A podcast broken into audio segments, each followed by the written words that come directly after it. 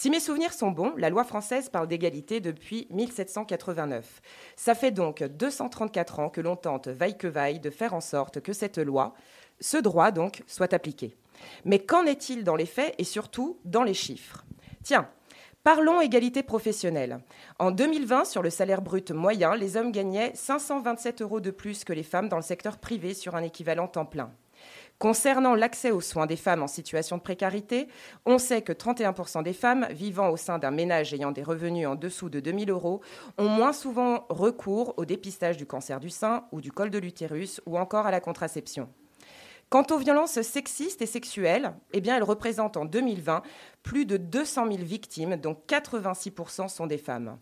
Alors bon, l'égalité entre les femmes et les hommes, qu'est-ce que cela peut changer à la face du monde, me direz-vous? Car si les chiffres ont tendance à soulever une évolution relativement lente, voire stagnante parfois, ce qui change au niveau national et donc insulaire, bon gré et malgré tout, c'est que depuis cinq ans, les nouvelles mobilisations de lutte contre le sexisme sont particulièrement abondantes et elles explorent tous les plans de la vie quotidienne. Rapports amoureux, tabou des règles, dénonciation des discours sexistes dans les médias ou dans la publicité, lutte contre les discriminations de genre, et occupe tous les formats de sensibilisation. Presse spécialisée, réseaux sociaux, podcasts, littérature. Et nous, faut le dire, aujourd'hui autour de cette table. Du coup, ces actions proposent de nouvelles occupations de l'espace public. En effet, selon le baromètre sexisme 2023, 83% de la population interrogée a déjà entendu parler de mouvements tels que MeToo, Balance ton port ou encore le mouvement insulaire IWOS. Si bien que c'est sur ces chiffres, plutôt enthousiasmants des mobilisations, que je vais laisser donc la parole à Sabine, que je remercie pour son accueil, sa confiance et son engouement systématique quand on lui dit et si on parlait des droits des femmes? Paul, merci. Euh, déjà, merci pour cette introduction euh, très étoffée, très détaillée. Merci, Paul. Alors, c'est Paul Martin du Corévi et de l'ENIPS euh, qui nous a fait cette petite introduction. Vous l'aurez compris, aujourd'hui, sur Frequenza Nostra, nous donnons la parole aux femmes. Pas que, il y aura des hommes cet après-midi aussi, mais pour parler des femmes, parce que oui, on veut parler de nous on en a le droit, ça c'est un droit déjà. Et alors, euh, Paul, eh bien, pour cette table ronde qui, est, euh, bah, qui a été organisée euh, de main de maître, j'ai envie de dire, donc par Paul du Corévi de l'ENIPS et par Audrey Royer, podcast ou sexiste. Alors, je le dis podcast ou sexiste, mais maintenant l'association s'appelle podcast ou tout court. Hein. Alors le tout court, on l'enlève. Hein. Je vais présenter un peu tout le monde euh, autour de cette table. Donc ben, on va commencer par toi, Audrey. Euh, Audrey, donc je le disais, euh, créatrice de ce fameux podcast, de cette association qui se consacre au podcast. Tu peux nous en dire deux mots, vite fait? Vite fait, c'est une association qui porte plusieurs émissions maintenant et on parle de problématiques euh, insulaires et euh, d'enjeux euh, sociaux à travers l'ensemble de nos émissions. Merci Audrey. À côté de toi, l'inénarrable Evelyne Ferry. Evelyne Fer qui aujourd'hui a revêtu sa casquette de syndicaliste et qui va nous parler ben, des femmes et, des syndicats et des droits et, et de la société. C'est bien ça Evelyne? Tout à fait. Être une femme syndicaliste, Qu'est-ce que ça veut dire? Quelle place on a? Parce qu'on a souvent l'impression que c'est un milieu d'hommes. Donc euh, ça, on va le voir à, travers ça. Et puis surtout, comment les syndicats peuvent défendre aussi la place des femmes dans le travail. Et ça, c'est très important. Mais ça, on en reparlera, j'imagine, un peu plus en avant. Merci Evelyne. Béatrice Puyot, Béatrice, euh, alors directrice du CIDFF, le Centre d'information des droits de la femme et de la famille. Béatrice, qu'est-ce qu'on peut dire sur le CIDFF et qu'est-ce qu'on peut dire sur les femmes? Alors, on va juste peut-être. Voilà. Alors, euh, ben, nous, euh, le Centre d'information du droit des femmes, euh, on milite en fait depuis, on existe depuis 1983 et on est des associations qui se battent pour le droit des femmes. On fait, on, on, donne l'accès au droit gratuit pour les femmes, donc elles peuvent se présenter dans nos locaux. pour avoir de l'information juridique. Donc ce que je constate, moi je suis directrice depuis une dizaine d'années et c'est vrai que bah, le droit des femmes euh, existe, effectivement. On est dans une égalité de droit, mais pas euh, dans une égalité euh, de fait. Et il y a encore beaucoup, beaucoup de travail hein, pour arriver à, l'égalité homme-femme. On va, on, développer hein, la chose. On a deux heures devant nous. Alors, à côté de Béatrice, on l'a présentée, c'est elle qui a introduit euh, cette, cette émission, euh, Paul Martin. Paul, est-ce que tu peux nous redire, euh, je sais qu'à chaque fois que tu viens là, je te redemande de présenter El Corévi et les NIPS. Si tu peux en deux minutes aussi euh, présenter ces deux, euh, ces Je deux vais faire au plus vite. Euh, eh bien donc, euh, le co- coordinatrice, au co- enfin euh, animatrice territoriale, pardon, au Corévi, euh, c'est dédié donc à la santé sexuelle et c'est tout un travail entre euh, le lien entre les institutions, le tissu associatif, les acteurs euh, du territoire. Et euh, l'ENIPS euh, est une association qui, a plus de 30 ans au niveau national, qui n'a que quelques mois sur le territoire insulaire et donc, nous proposons des actions de prévention et de dépistage dans le cadre de la lutte contre les discriminations de genre, les LGBT-phobies, et également pour le public libertin, des actions de dépistage aussi pour le public libertin, du coup. Merci Paul. À ma droite, alors ça fait, pardon, ça fait très à droite de Dieu le Père, à droite de la déesse mère. Nous avons Johanna Giovanni, maître Johanna Giovanni. Comment ça va, Johanna, depuis hier? J- J'adore les façons, à chaque fois comment tu m'introduis, c'est- super. Moi, j'ai pas le droit d'avoir un truc sérieux voilà, de suite. Alors, moi, je vais très très bien depuis hier. hein. Alors, j'ai vu la lumière, je suis rentrée. Plus, sérieusement, aujourd'hui, euh, ben, je vais venir parler euh, des droits euh, des femmes et surtout la lutte des, avocats et des avocates pour aider les femmes devant les juridictions, devant les femmes, les citoyens et les citoyennes. Mais également aussi, tu m'as demandé de, mettre en évidence que le monde du droit se féminise beaucoup. En effet, à l'heure actuelle, hein, nous sommes beaucoup plus de femmes que d'hommes qui euh, aidons citoyens et citoyennes à euh, lutter pour leurs droits devant les juridictions. Merci Johanna. À ta droite, doit-on la présenter On va la présenter.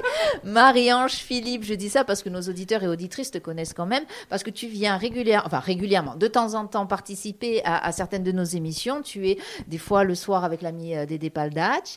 Euh, tu es venu aussi avec Daniel Rossi, euh, notre psychopraticien relationnel préféré. J'adore dire ça. Euh, voilà, donc présente-toi, parce que tu, tu as plusieurs euh, facettes. euh, Alors, je pense que je suis ici parce que j'ai euh, créé une émission sur la sexualité qui s'appelle Au fond des choses et dont le pendant, alors ça fait très pompeux, mais je veux dire le pendant littéraire, est sorti il n'y a pas longtemps. Donc, on a fait un livre aussi sur la sexualité où on traite, entre autres, de l'égalité homme-femme. Tu n'es pas que ça, tu es aussi une chef d'entreprise. Tout à fait. Et c'est important, je pense que pour cette table ronde, c'est important aussi euh, que ben, qu'on parle de ces femmes qui osent franchir le pas de la création d'entreprise. Ça n'est pas toujours évident. On est encore euh, face ça arrive que certaines femmes euh, eh soient confrontées à certaines réflexions, euh, démarches sexistes, etc. Nous, nous avons eu l'occasion d'ailleurs de faire une émission Donner tout ensemble, ces émissions qui sont euh, dédiées aux femmes. Et tu nous expliquais que ça n'a pas été ton cas, donc c'est rassurant aussi. Non, ça n'a pas été mon cas, mais après j'ai un contexte, comment dire, assez favorable et je pense que ne serait-ce que si on est mère de famille, ce qui n'est pas mon cas, c'est déjà beaucoup plus compliqué au-delà des réflexions, etc. Ne serait-ce que le temps est euh, beaucoup plus compliqué à articuler. Merci Marie-Ange. Sylvie, Sylvie Marcage de l'association à to Courts. Comment ça va Sylvie?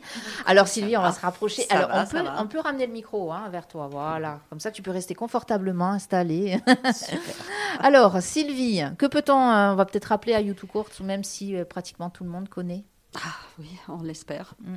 parce qu'on est un peu dans l'ombre quand même, toujours. Donc, euh, je suis la présidente de l'association Yoto Corse, qui est une association de lutte contre le sida qui a été créée il y a 30 ans en Corse. Et donc, nous travaillons bien sûr euh, sur euh, la prévention, mais nous travaillons aussi au, au soutien et accompagnement des malades et des familles. Donc, Merci Sylvie. À côté de toi, Dominique Pietri, journaliste, éditorialiste et créatrice de ce super livre. Alors j'essaye de le montrer à la caméra. Je perds mon micro, mon casque, mais c'est pas grave. Il est là. Alors je ne sais pas si vous le voyez. 21 femmes qui font la Corse. Donc déjà l'engagement, est à travers ce livre. Il y est, il y est à travers les femmes qui se sont racontées euh, dans ce livre, Dominique Pietri. Tout à fait, tout à fait. Euh, euh, juste préciser que je suis co-autrice et qu'il y avait aussi un co-auteur et que c'était très important pour ce livre justement que ça soit pas qu'une image féminine. Euh, même si je porte mon message et qu'on a des messages complètement différents, euh, euh, oui, c'était important. Donc, les femmes, et c'est 21 femmes, c'est pas les 21 femmes. Il n'y a pas d'article ni défini ni indéfini. Donc, ça s'adresse aussi à toutes les 22e, et nous faisons toute partie des, des, des 22e. Et ça s'adresse aussi aux hommes qui, qui accompagnent, qui ont précédé, qui suivront toutes ces femmes. Oui, c'était important de les. De, ce que je dis chaque fois, c'est de rendre visible ce qui n'est pas invisible, c'est-à-dire de rendre visible les femmes. Nous sommes là, nous sommes sur la place publique, euh, nous sommes professionnellement intégrés, euh, socialement, enfin avec tous les guillemets qu'on peut ajouter, et pourtant, euh, souvent, le regard n'est pas forcément porté vers les femmes, il est porté vers une profession.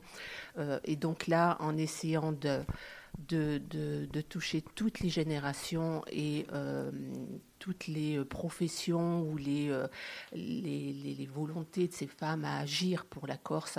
On a essayé euh, d'éclairer ce que je porte maintenant comme un étendard, c'est-à-dire le matrimoine.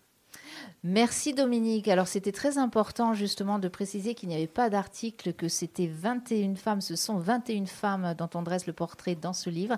Et tu as parlé des 22e, 23e. Moi j'aimerais euh, remercier aussi cette, pour celle qui pour moi peut être la 22e femme, je ne parle pas de toi maman, euh, mais presque. Eh bien c'est notre réalisatrice du jour qu'on adore, Dominique Chabri, qui est en train de me regarder, de me fusiller du regard. Merci euh, Dominique, parce que Dominique et quelqu'un qui porte cette radio, cette petite radio associative euh, euh, grâce à laquelle on, donne la parole à beaucoup, beaucoup de personnes à qui on ne donne pas la parole euh, normalement. Merci Dominique. Allez, oui, tu peux me regarder, me fusiller du regard, j'ai même pas peur. Alors, Paul, Paul, on va attaquer? On va attaquer le fond, le fond euh, de cette table ronde. On a vu, hein, euh, voilà, un panel quand même bien, bien représentatif. Euh, tu as préparé quelques petites questions, je crois. Eh bien, écoute, on en a préparé avec Audrey, de toute façon, puisque c'est un travail, un travail commun. Alors, du coup, du coup, du coup, par quoi allons-nous commencer? Il y a plein de choses. Il y a énormément de sujets. On peut. Euh, il, y a, des chiffres, alors je vais les prendre. C'est un petit peu de l'impro, mais quand même, c'est intéressant de, le savoir. Euh, il y a un article qui est sorti ce matin sur un livre qui va sortir autour de la virilité a priori, la virilité coûte cher à la société.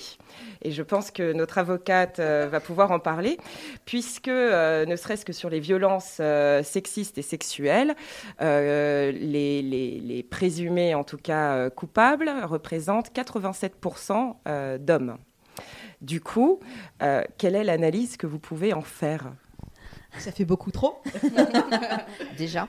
Ah, déjà, on va commencer, on va commencer comme ça. Ça fait, alors, en effet, hein, on va pas le, se le cacher, il existe des femmes violentes, mais c'est quand même une minorité. Hein. Les chiffres euh, le disent parce qu'à chaque fois que je, parle de, violence intrafamiliale, j'ose dire la vérité que dans la majorité des cas, ce sont des hommes. À chaque fois, je me fais lyncher.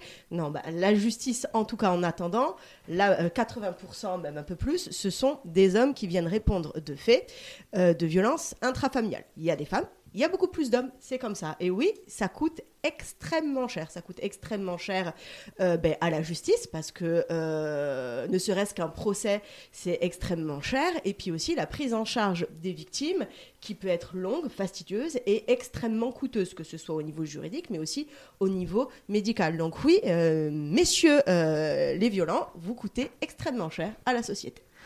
Alors, juste pour une petite parenthèse, je précise que le livre est de l'auteur euh, Lucille Pétavin et s'appelle Le coup de la virilité.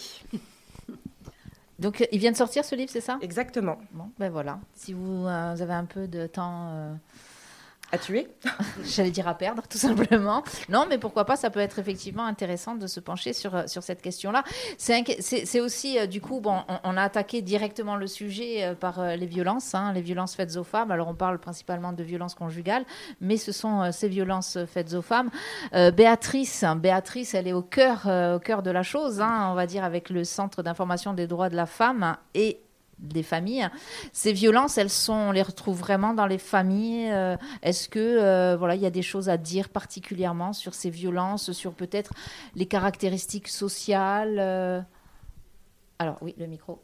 Euh, oui, alors bon, écoutez, euh, c'est une bon, les violences intrafamiliales. Nous, on reçoit beaucoup de femmes euh, victimes de violences, alors qu'elles soient intrafamiliales ou d'ailleurs dans la sphère publique ou dans la sphère privée. hein. Il y a aussi beaucoup de violences sexistes et sexuelles également dans le cadre du travail. Ben, c'est toujours pareil. Alors, c'est quand on parle d'égalité homme-femme, ben, comme vous l'avez précisé tout à l'heure, pardon, faut que je parle dans le micro, c'est une, une des principales euh, inégalités, c'est qu'effectivement, il y a beaucoup plus de femmes euh, qui sont victimes de violences sexistes et sexuelles que d'hommes, même s'il il peut y avoir des hommes, mais ils n'osent pas forcément en parler.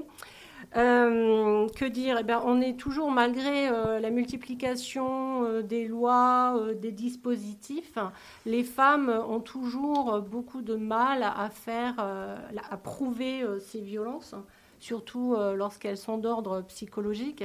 Et c'est vrai que c'est euh, c'est extrêmement euh, compliqué pour elles de faire euh, valoir euh, leurs droits. Ça, c'est toujours euh, d'actualité, euh, malheureusement.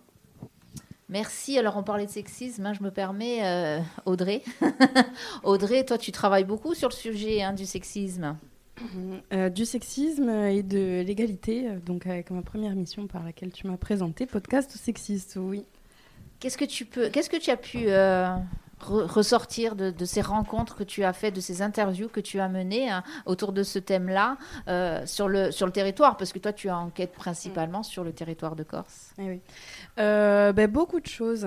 La première, c'est que malgré qu'on soit au courant qu'il y ait beaucoup de sexisme envers les femmes, ben, il est très intégré aussi.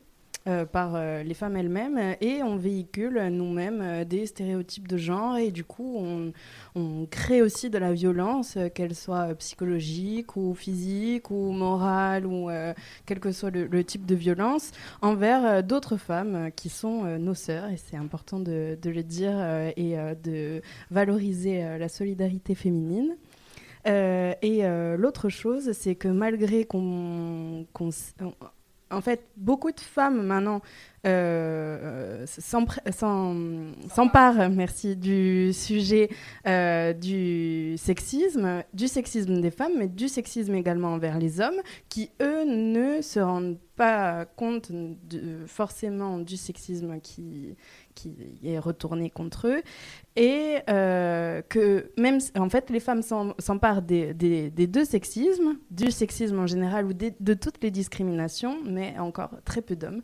Euh, la table, bon après on, avait, on a choisi aujourd'hui, euh, ce matin, qu'il y ait uniquement que des femmes, mais je pense que si on avait cherché un homme qui qui luttait euh, contre toute forme de discrimination au niveau insulaire, on aurait peut-être un peu galéré. Alors, je, moi, je vais mettre un bémol là-dessus parce qu'on en connaît et on a la chance justement d'en recevoir euh, régulièrement euh, sur cette radio. Alors, c'est peut-être la radio hein, qui, euh, encore une fois, qui libère la parole, mais on a justement la chance de recevoir des hommes qui viennent et qui prennent faites et causes.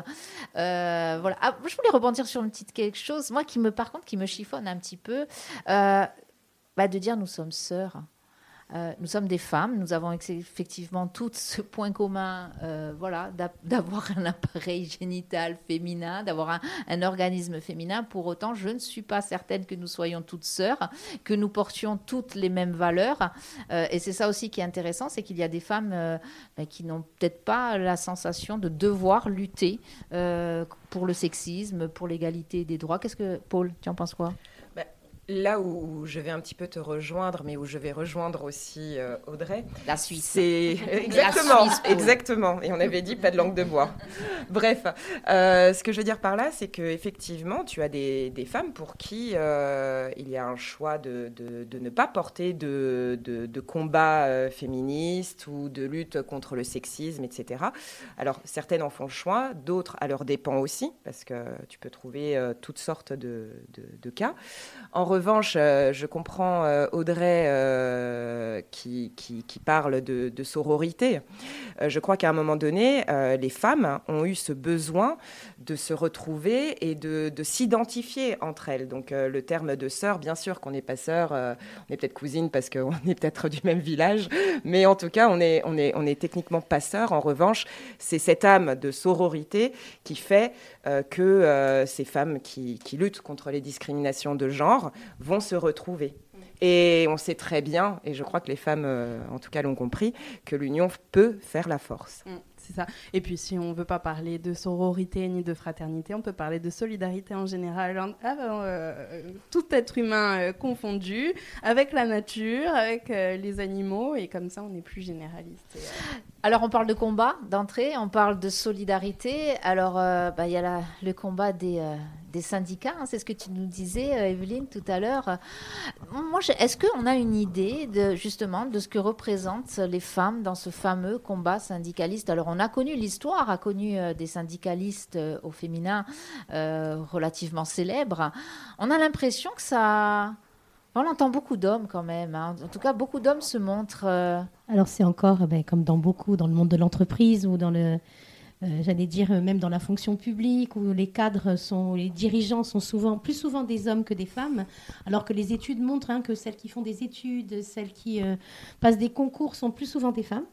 Hein, je, je me félicite qu'il y ait de plus en plus d'avocates, mais combien de bâtonniers en France qui sont des femmes? Voilà, parce que je- voilà, il y, a- il y a aussi, il faut, il faut rapporter. euh, c'est bien beau d'avoir. À euh, Ajaccio, on en a eu une. plusieurs. Oui, hein. oui. Mais on a été exemplaires à ce niveau-là, mais je parlais au niveau national parce que voilà. le- non, mais la, représentation et la représentativité. Je vais parler pour mon syndicat. Il n'y a jamais eu. Pourtant, c'est un syndicat qui milite pour l'égalité femmes-hommes. Il n'y a pas encore de femmes secrétaire générale euh, confédérale. Donc euh, c'est un vrai, même un vrai combat en interne. Comme pour ça, je disais, c'est des combats qu'on doit mener aussi bien en interne de nos structures et de nos organisations, comme à l'extérieur. À l'extérieur, en soutien dans les entreprises, dans les dans la fonction publique pour la reconnaissance. Parce que ce qui est, moi, je trouve euh, le, plus dramatique, c'est que les droits existent et qu'ils ne sont pas appliqués. Et qu'il y va même de la responsabilité des employeurs, qu'ils soient privés ou publics. Ils auront un devoir et une obligation de protection de leurs salariés. Et même si eux ne font pas preuve de sexisme, ou de... par contre, il peut, ça peut se produire entre collègues, entre un manager et son salarié, et des fois dans les deux sens. Donc, parce que les pressions existent à tous les niveaux. Et il y en va de la responsabilité du chef d'entreprise, du patron, de protéger ses salariés. Et c'est, je crois, si je me retrouve pas, euh, je me retourne vers la juriste, mais c'est puni. Ça peut être, et ça engendre des peines, euh, des amendes, et qui peuvent être très lourdes dans certains cas. Parce que, quand, j'allais dire, ça va de la réflexion, mais ça peut aller euh, jusqu'au harcèlement physique et moral. Et il y a aussi des viols qui peuvent se produire en entreprise ou ce genre de choses. Et malheureusement, on n'est pas assez informé de ça, mais surtout des conséquences. Et donc, déjà, si les employeurs étaient conscients de tout ça, il y aurait beaucoup moins de tensions sur dans, dans le monde du travail.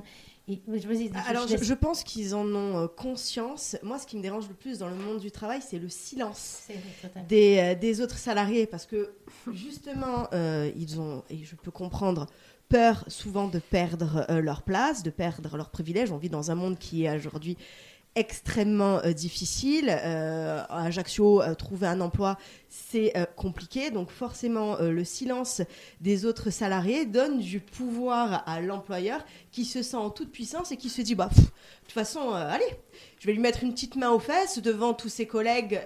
qui c'est qui va oser parler? Qui c'est qui va oser venir contre moi? Qui c'est qui va prendre le risque de perdre son emploi pour sa petite collègue? Personne. Donc, Oui, mais euh, même entre- en salariés, Et entre salariés, voilà. C'est encore plus dramatique. c'est encore plus dramatique, mais même combat, même combat qui. On vit dans, dans, dans, dans, dans, la peur de perdre euh, le, peu de choses. Sauf qu'il existe nous des mesures de avons. protection dont ils ne sont pas au, courant Alors, aussi. Ça, c'est Et là, encore- il ça, va de- encore ça, je dis que la position du syndicaliste, il est aussi d'informer en entreprise, et c'est comme dans toutes les causes, j'allais dire, plus on informe, plus on est présent. Euh, un jour, quelqu'un franchira cette porte et osera parler. Parce que pour briser le silence, il faut aussi ouvrir les portes et les fenêtres. Parce que si, tout est verrouillé, euh, on ne pourra jamais recueillir cette parole et accompagner, aider Et euh, il, en faut, il en faut toujours une. Hein, Il, ou- il en faut un. toujours une, mais il faut, il faut euh, les inciter à parler. Il faut aussi inciter les autres à tendre la main. Mm, Totalement. Parce que euh, ce qui est le plus difficile dans la prise en charge des, des- des victimes de tout type de violence, finalement, c'est de les tirer vers le haut. Aujourd'hui, elles osent parler. Et c'est une très bonne chose. Et moi, ce que je regrette, ce que je constate, c'est que euh, elles ont le soutien bah, des syndicalistes dans le monde du travail, c'est vrai. Elles peuvent avoir le soutien des associations, mais euh, je trouve que euh, le- le- les tiers ne, ne- ne tendent pas souvent la main. Alors, on avait dit sans langue de bois. hein, moi, je suis sans langue de bois. Il faut, quand on voit une personne en difficulté, eh bien dans la vie de tous les jours ou dans son entreprise, il faut pas hésiter à parler, à les aider, à s'en mêler, parce que c'est justement comme ça, c'est euh, en étant solidaires les uns des autres, les unes des autres, que l'on va y arriver. C'est pas seulement les 3-4 personnes qui sont engagées qui pourront aujourd'hui faire évoluer euh, les mentalités, ce sont toutes les personnes euh, qui pourront ben, faire évoluer les mentalités. Donc moi, j'incite dans le monde du travail à ce que tout le monde eh bien, participe. Et je, vais aller juste pour, pour, juste, et après je te laisse parler, Sabine, excuse-moi. Solidarité, mais ça veut dire aussi entre les structures, qu'on soit institutionnel, associatif, syndicat. On n'est pas là pour se tirer dans les pattes. Il n'y a qu'une seule cause. Et il faut arrêter sous prétexte de financement, de ce genre de choses, euh, de prétexte, faux prétexte. Ce n'est pas des précarés de- de- de- d'une personne ou d'une structure. La cause, c'est euh, les, les- les femmes, les droits des femmes, mais aussi le- tout ce qui est violence sexiste et sexuelle. Et malheureusement, il n'y a pas que les femmes, même si elles sont majoritaires, euh, mais il y a beaucoup de choses cachées au niveau de l'homosexualité, euh, du transgenre, et les gens sont en souffrance. Et je trouve que voilà, la, la- la- la- la visée doit être commune et on ne doit pas se tirer dans les pattes. Euh, Je crois que Béatrice, tu voulais réagir, non À un moment donné, vas-y. Alors oui, ben, nous, on est au cœur euh, du problème. hein. Notre association, donc, on- bien sûr, on accompagne les victimes de violences sexistes et sexuelles.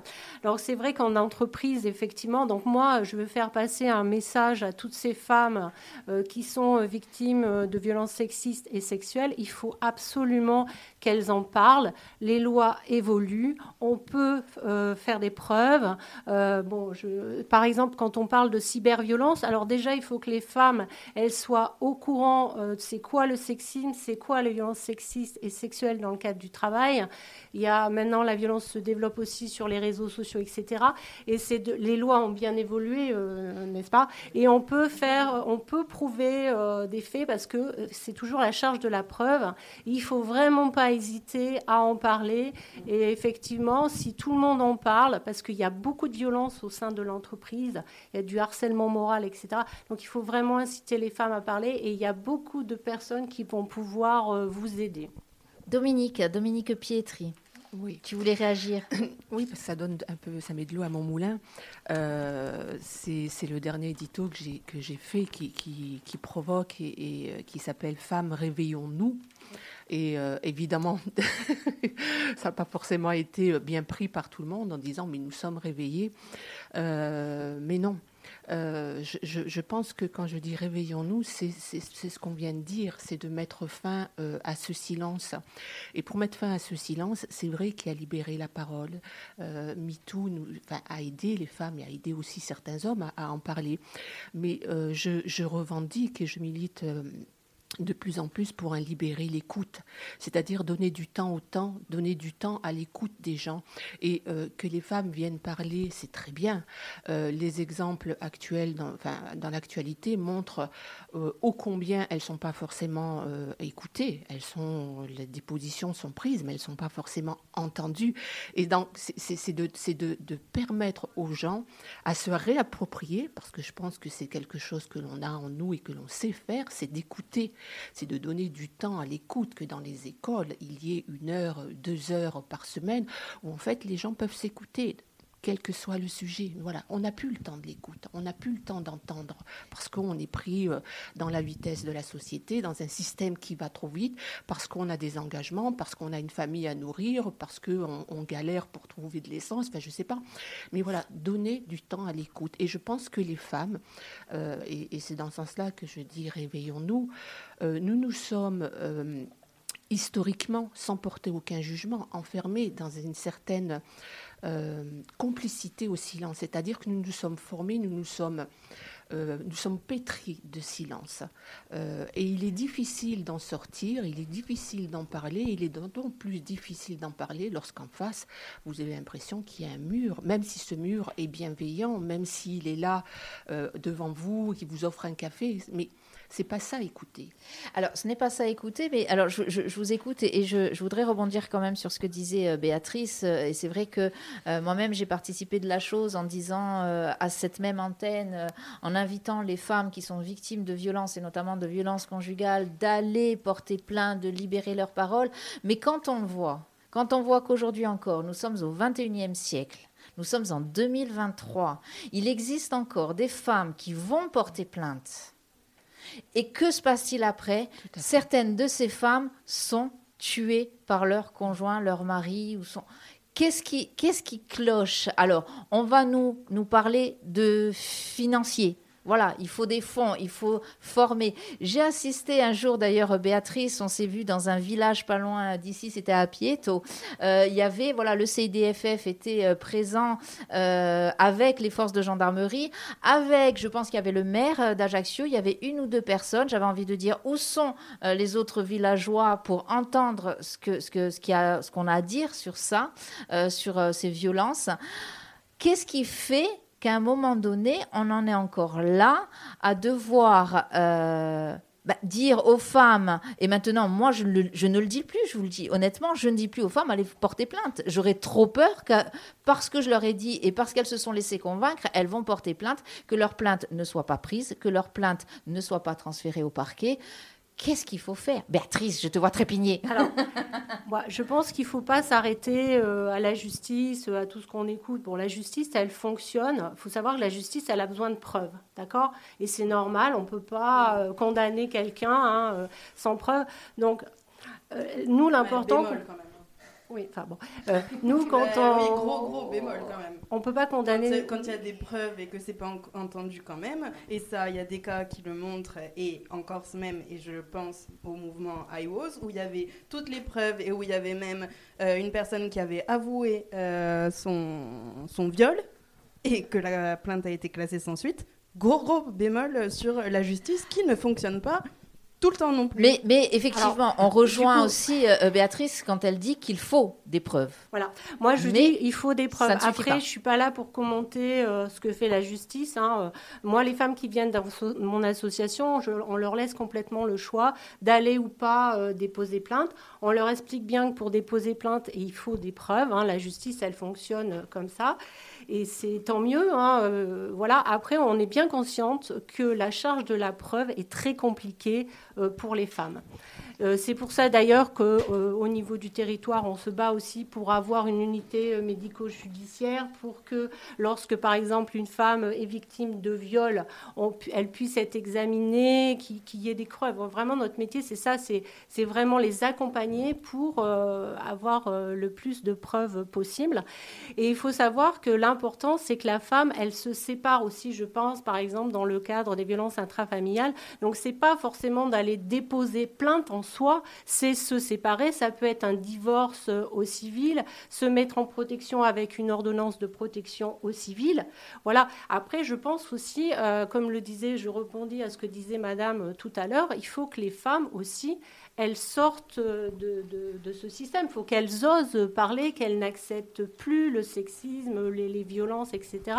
Voilà. euh, euh, Alors j'aimerais effectivement, oui non, c'est compliqué, on le voit puisque nous en sommes euh, encore euh, à, à devoir communiquer. Encore une fois, j'insiste là-dessus, nous en sommes au 21e siècle à devoir faire euh, des tables rondes pour les droits des femmes. C'est qu'il y a quand même un, un souci dans notre société. Donc je vais bien sûr laisser la parole à Maître Johanna Giovanni par rapport à, à cette question qu'on se pose sur la justice, sur ces plaintes qui sont soit classées sans suite, alors que en plus les- maintenant la gendarmerie est formée euh, à ça. Enfin, Normalement, il est censé, si je ne me trompe, y avoir euh, un référent dans chaque brigade. Bon, je ne sais pas déjà. euh, Enfin, bon, bref, voilà. Maître. Alors, moi, moi- je vais surtout rebondir à ce, que, à ce que tu as dit, toi, en disant que tu n'oses plus dire aux femmes d'aller déposer plainte par peur que ce soit classé sans suite. Ça, c'est une réalité. Il arrive souvent que, par manque de preuves, les plaintes soient classées sans suite. C'est un début de preuve pour euh, des, ven- des- des violences futures ou alors pour une future victime. Très souvent, et j'ai eu un cas récemment où c'est une dame qui a été déposée plainte pour violence conjugale. Elle y a été parce qu'elle était en procédure JAF, euh, elle se battait pour la garde de sa fille, que euh, elle avait été euh, violée, euh, torturée, j'irais même jusqu'à dire, par euh, le père de sa fille, et que ça faisait plusieurs années. Elle s'est dit j'y vais, j'y vais, même si c'est un coup d'épée dans l'eau, j'y vais, j'y vais parce que euh, je vais les dénoncer, même si ça va servir à rien. On la rappelle deux trois jours après, on lui dit Madame, figurez-vous que les faits que vous dénoncez ont été dénoncés par d'autres personnes, alors ex, nouvelle euh, compagne. Euh, cette femme aussi avait été agressée sexuellement par les amis de euh, son compagnon. Donc en plus, elles avaient cité le même nom. Et finalement, alors qu'elle y va en disant ça ne sert à rien, mais je le fais parce que pour moi, euh, c'est ma façon aussi de tourner la page, eh bien, elle a aidé, euh, sa plainte a aidé ben, la, la, la, la première, la deuxième et la troisième. Donc, et c'est cette union qui a fait la force et ce qui fait que cette personne est aujourd'hui mise en examen, est incarcérée et que tous les autres sont placés sous contrôle judiciaire et qu'on euh, va passer euh, plus tard devant une, une cour d'assises. Donc euh, oui, il faut déposer plainte, même si parfois vous n'avez pas eh bien, assez de preuves pour la justice. Déjà, les preuves, eh bien, petit à petit, on peut constituer un dossier. Il faut déposer plainte parce que malheureusement, c'est pas au stade de la plainte qu'il s'arrête. hein. Souvent, ils sont en toute puissance en disant ouais, ça a été classé sans suite et il va continuer. Donc finalement, vous avez déjà une plainte qui a été classée sans suite, mais s'il continue, eh bien, on redéposera plainte, on fera un dossier. Il faut euh, surtout déposer plainte, il ne faut pas hésiter.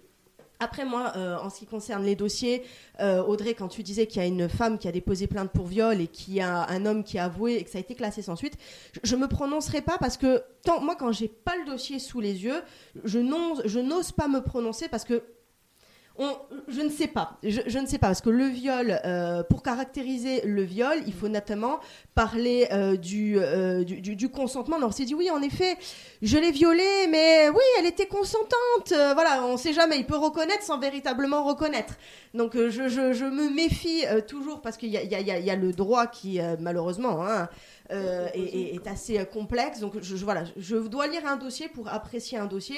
Quoi qu'il en soit aujourd'hui, il faut que les femmes parlent, il faut que les femmes déposent plainte. Si ça, pour elles, eh bien, ça ne fonctionne pas, ça fonctionnera pour la prochaine. Et c'est pour ça que vraiment, eh bien, la solidarité, euh, c'est pour moi euh, la- le plus important euh, aujourd'hui. Marie-Ange Philippe, je t'ai vu faire la moue à un moment donné, ou c'est parce que tu réfléchissais? Non, non, j'acquiesçais. euh, Je, alors, euh, ne suis pas du tout ni avocate ni juriste, mais, euh, c'est très difficile, voire injuste, de, juger a posteriori des décisions de la justice. On n'est pas, enfin, dans n'importe quel domaine, hein, d'ailleurs, que ce soit les violences sexistes, sexuelles ou, autre chose, la justice, elle est imparfaite, mais elle fonctionne. Et, euh, et c'est une justice parfaite, c'est une justice autoritaire.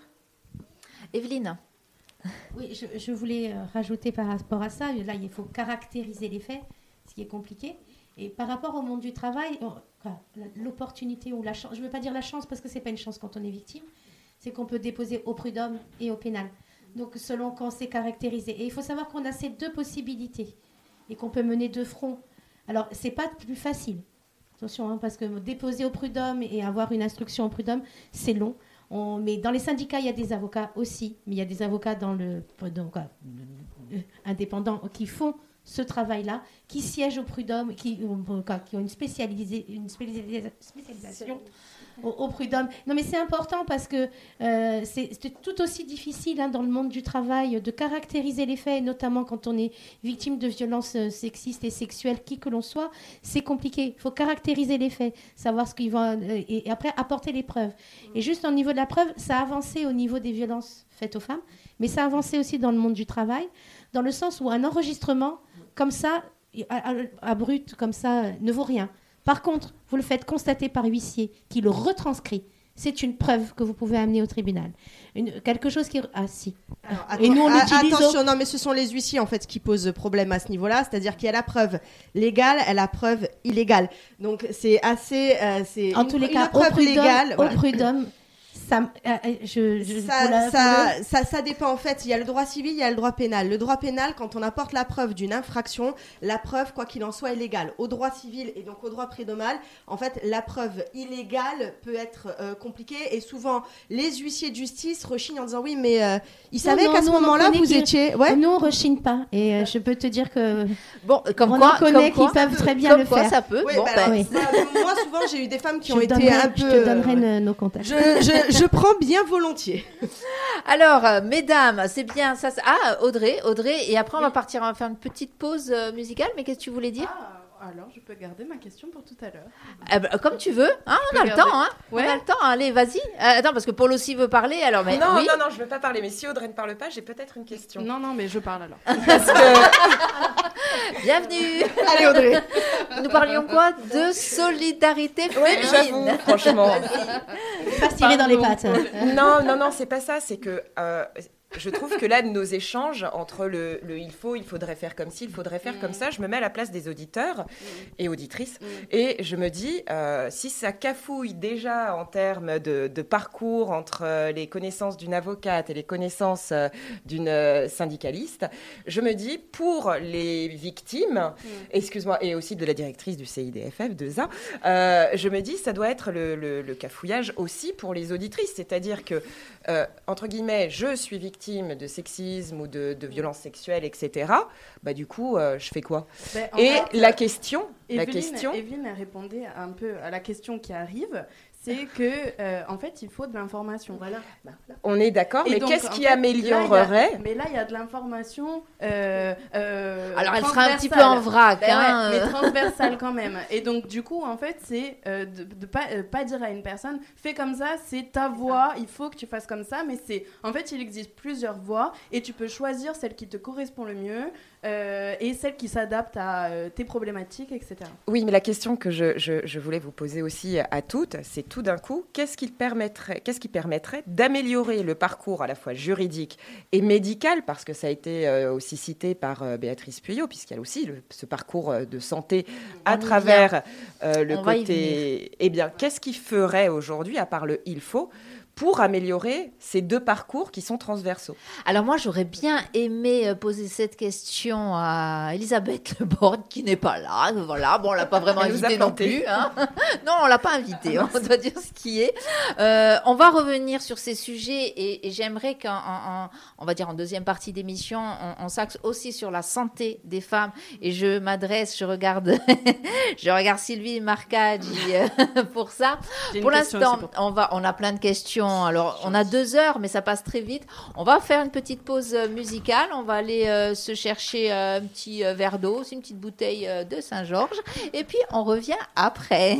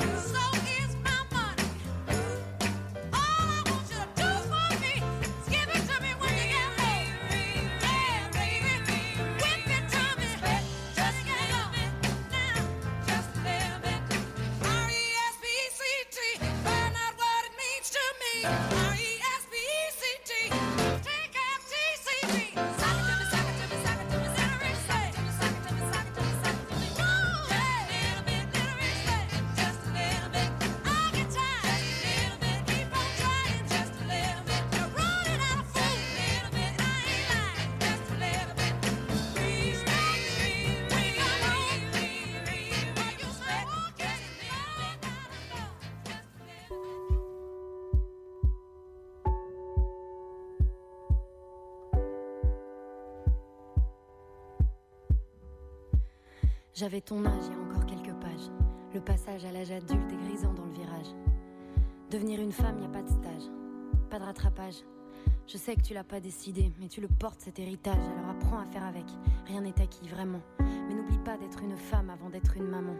Pense à ton arrière-grand-mère qui pouvait pas décider, même pas divorcer, à peine respirer. Fais pas l'enfant gâté, rien n'est jamais gagné. Écoute, j'ai pris quelques notes.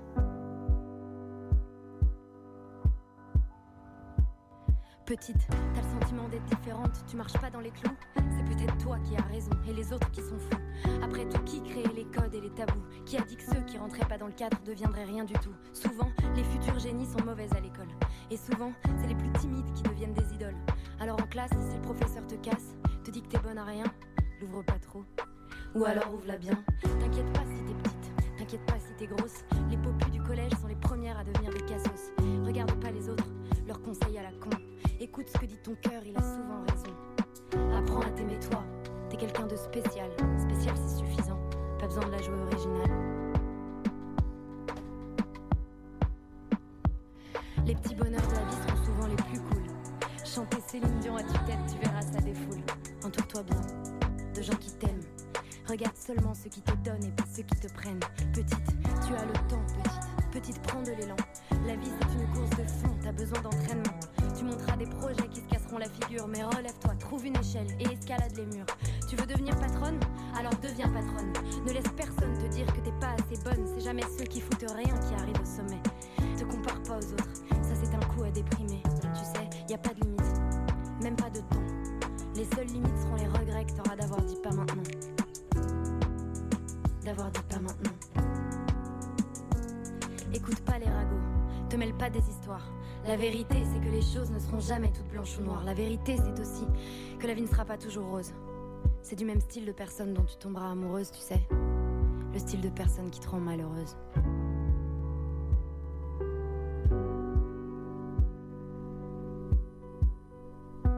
S'il te fout une claque, faudra que tu te fasses la malle. S'il te touche alors que tu veux pas, faudra pas que tu trouves ça normal. L'amour et la violence ne font pas bon ménage. Surtout laisse rien passer pour ne pas tomber dans l'engrenage. Y a pas d'exception, pas d'excuse, c'est que du mytho. Une fois, deux fois, trois fois, n'attends pas celle de trop. N'aie pas peur d'en parler, n'aie pas peur de le dire. Fais-moi confiance, c'est en parlant qu'on commence à guérir. Et y a pas que les gestes qui feront des dégâts. Les mots seront comme des balles qui resteront bloquées en toi. Laisse personne croire que c'est ta faute, que t'as mérité la violence. Stop l'influence, quelle qu'elle soit, des gens toxiques qui évolueront près de toi. Tu es trop forte, tu es trop belle, trop importante. Tu es trop forte, tu es trop belle, trop importante. Tu es trop belle, tu es trop forte, tu es trop importante. Euh, bah oui, bah voilà, nous sommes dans le sujet euh, de la journée de cette table ronde consacrée aux femmes sur Frequenza Nostra. Aujourd'hui, une fois de plus, les femmes ont la parole et pour eh bien euh, libérer la parole et parler des droits des femmes. Et je regarde Sylvie Marcage quand je dis ça parce que c'est le thème de cette table ronde, les droits des femmes. Euh, eh bien, sur ce plateau, euh, Audrey Royer de l'association Podcast, Evelyne Ferry, syndicaliste et chanteuse, j'aime bien, il faut le dire aussi. Euh, Béatrice Puyot, directrice du CIDFF, le Centre d'information euh, des femmes et de la famille. Paul Martin, Corévi et NIPS, animatrice territoriale. Maître Johanna Giovanni, avocate au barreau d'Ajaccio et à la cour d'appel de Bastia. Marie-Ange Philippe, euh, qui a réalisé et, du coup écrit ce livre Au fond des choses et qui est gérante de la petite coworkerie, donc d'entreprise. Nous avons également Sylvie Marcage à U2 Course et Dominique Pietri, euh, journaliste, éditorialiste et co, euh, on va dire co-auteur. Autrice, Ah, autrice. Alors, Ah oui. les deux, hein, les deux se Eh oui, disent. hein, mais- L'Académie française a admis les deux. Hein. Alors, l'Académie française a oublié quand même quelque chose, c'est que euh, le mot autrice existait euh, jusqu'au euh, XVIIIe siècle. C'était un mot tout à fait commun. Et il a été supprimé du dictionnaire pour dire un auteur ou une auteure, un écrivain, une écrivaine. Donc, je revendique le mot de autrice, voilà, qui, qui on, on dit bien, et autrice vient de la même racine que le mot actrice. Donc, ça ne pose aucun problème pour actrice. Il faudrait que ça ne pose aucun problème pour autrice. Les droits des femmes, justement, et je voudrais juste faire la petite aparté là-dessus, euh, les droits des femmes, pour moi, ça passe aussi euh, par le langage et par la langue. Tout à fait. Euh, alors, beaucoup de, de- de personnes s'offusquent quand on féminise un, un mot, un, un- un nom, un- voilà, un, quel, un terme. Euh, alors, je le dis honnêtement, hein, parce qu'on n'a dit pas de langue de bois. Moi, je fais partie de ces gens qui sont euh, persuadés que oui, on peut dire un chef et une chef euh, parce que ça passe aussi par là. Euh, si à la limite, pour dire un chef, on disait une chef, ça pose, ça pose problème. Quand on dit l'inverse, ça ne pose pas de problème. Donc il y, a- il y a des choses à, à- à- voilà, il y a des, des questions à se poser. Alors, une fois que ça c'est dit, moi j'aimerais revenir sur une des annonces qu'a faite justement Elisabeth euh, Le Borgne hier, voilà, j'étais euh, où elle s'engage à ce que euh, l'État euh, finance à partir de l'année prochaine euh, les euh, serviettes périodiques réutilisables, justement pour toutes ces femmes qui sont dans la précarité et qui n'ont pas les moyens d'avoir accès à ce genre d'outils hygiéniques. Voilà. Donc, je me suis quand même, pardon, hein, ça m'a un peu choqué. Euh, ça m'a un peu choqué parce que déjà, effectivement, je me suis jamais posé la question de savoir si des femmes pouvaient ne pas avoir euh, les moyens de se payer des serviettes hygiéniques, des tampons, etc. Euh, et pourtant, ben, c'est une réalité. Et du coup, eh bien, je me suis dit, mais alors, ça veut dire qu'il y a des femmes qui sont suffisamment dans la précarité pour ne pas avoir accès à ces soins-là. Sylvie, alors Sylvie Marcage d'Ayutu Courts, Sylvie, euh, toi tu milites depuis des années euh, justement pour la, la- la santé, euh, on le sait. Ouais. Euh, toi, une, une annonce comme ça, ça te, ça te fait quoi? Ah bah, on y est Près du micro. On y est coutumier. hein. Voilà, au moins, on ça connaît un peu la problématique euh, de la précarité, voire de la grande précarité, pour des hommes comme pour des femmes. hein. Je pense que pour les femmes, c'est toujours un peu plus compliqué. Mais je voulais quand même rebondir euh, sur euh, la première partie de l'émission où j'ai écouté attentivement euh, des choses bien sûr réelles et, dramatiques qui peuvent se passer sur les violences. Mais est-ce qu'on peut focaliser uniquement sur ce sujet quand on parle des droits de la femme? J'en suis pas sûre quand même. C'est une grande partie, ça c'est évident, mais il y a tellement de problématiques euh, qui surgissent euh, un peu de tous les côtés que je ne crois pas qu'on peut réduire les droits de la femme uniquement euh, en traitant des violences faites aux femmes. Alors, nous sommes entièrement d'accord. Et, et justement, alors, il faut quand même expliquer la chose, c'est que euh, nous avons quand même deux heures devant nous et que, et c'est, mais c'est, quand même intéressant. euh, moi, j'aime beaucoup euh, le fait que tu, que tu aies posé cette question et cette problématique parce que je pense que c'est malheureusement une réalité. On veut parler du droit des femmes, automatiquement, on ça. pense violence. Donc, Paul. Alors oui, parce que, excuse-moi, on va enchaîner. Juste pour un- donner un petit chiffre, quand même, sur la précarité menstruelle. La précarité menstruelle touche une femme sur trois en France, ce qui est quand même énorme et je pense que c'est important de le souligner. Euh, concernant les violences, c'est ce que tu disais, je suis entièrement d'accord avec toi, et sauf que je pense que lorsqu'on va parler d'autres thématiques euh, liées aux droits des femmes, comme la précarité menstruelle, c'est déjà une violence euh, qui, qui, qui touche aux droits des femmes. Audrey. Euh, ben, du coup, j'ai une question par rapport à ça. On, on parle de femmes, on parle de personnes euh, en, en précarité, et on parle de personnes même malades. Euh, ça me fait penser à une notion qui est l'intersectionnalité, qui est que quand on ajoute en fait une discrimination à l'autre, Marianne, je le disais tout à l'heure, qu'elle n'a peut-être pas eu les difficultés à entreprendre qu'une mère, au, au- une mère au foyer au- aurait pu, ou une mère tout court. Euh, et en fait, si on rajoute euh, j'entreprends mais je suis mère, ou alors je, fais quelque chose mais je suis mère, mais je, suis noire, mais je, je suis en précarité, mais je suis aussi malade, ben, quels sont nos droits? Les mêmes que les autres. Après, il faut pas. euh, on est exactement les mêmes que les autres. Après, c'est une question de représentation et d'identité, ce qui n'est pas la même chose.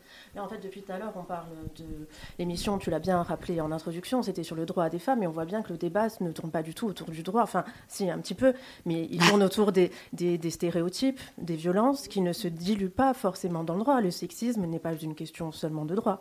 Euh, les- le droit n'est pas une- non- non- seulement une question de sexisme.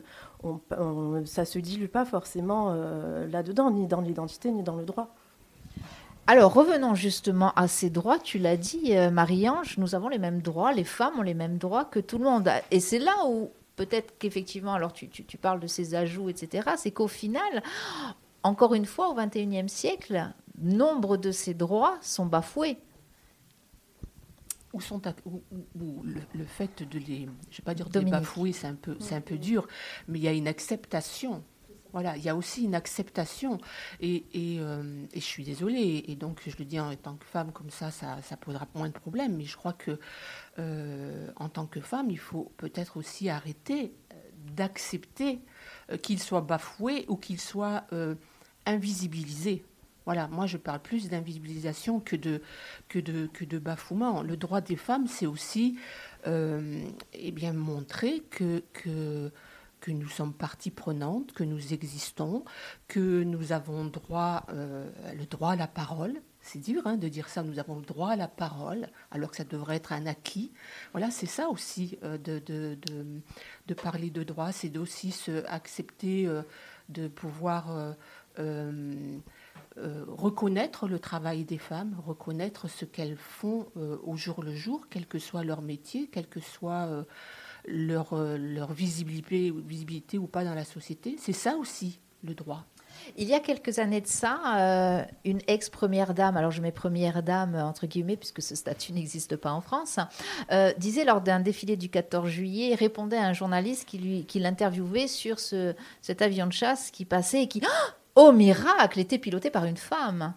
Et donc ce journaliste demandait à cette première dame euh, ce qu'elle pensait euh, du fait que euh, ben, cet avion de chasse soit piloté par une femme. Et elle a dit, ben, je serais contente le jour où vous me poserez plus ce genre de questions. C'est ça.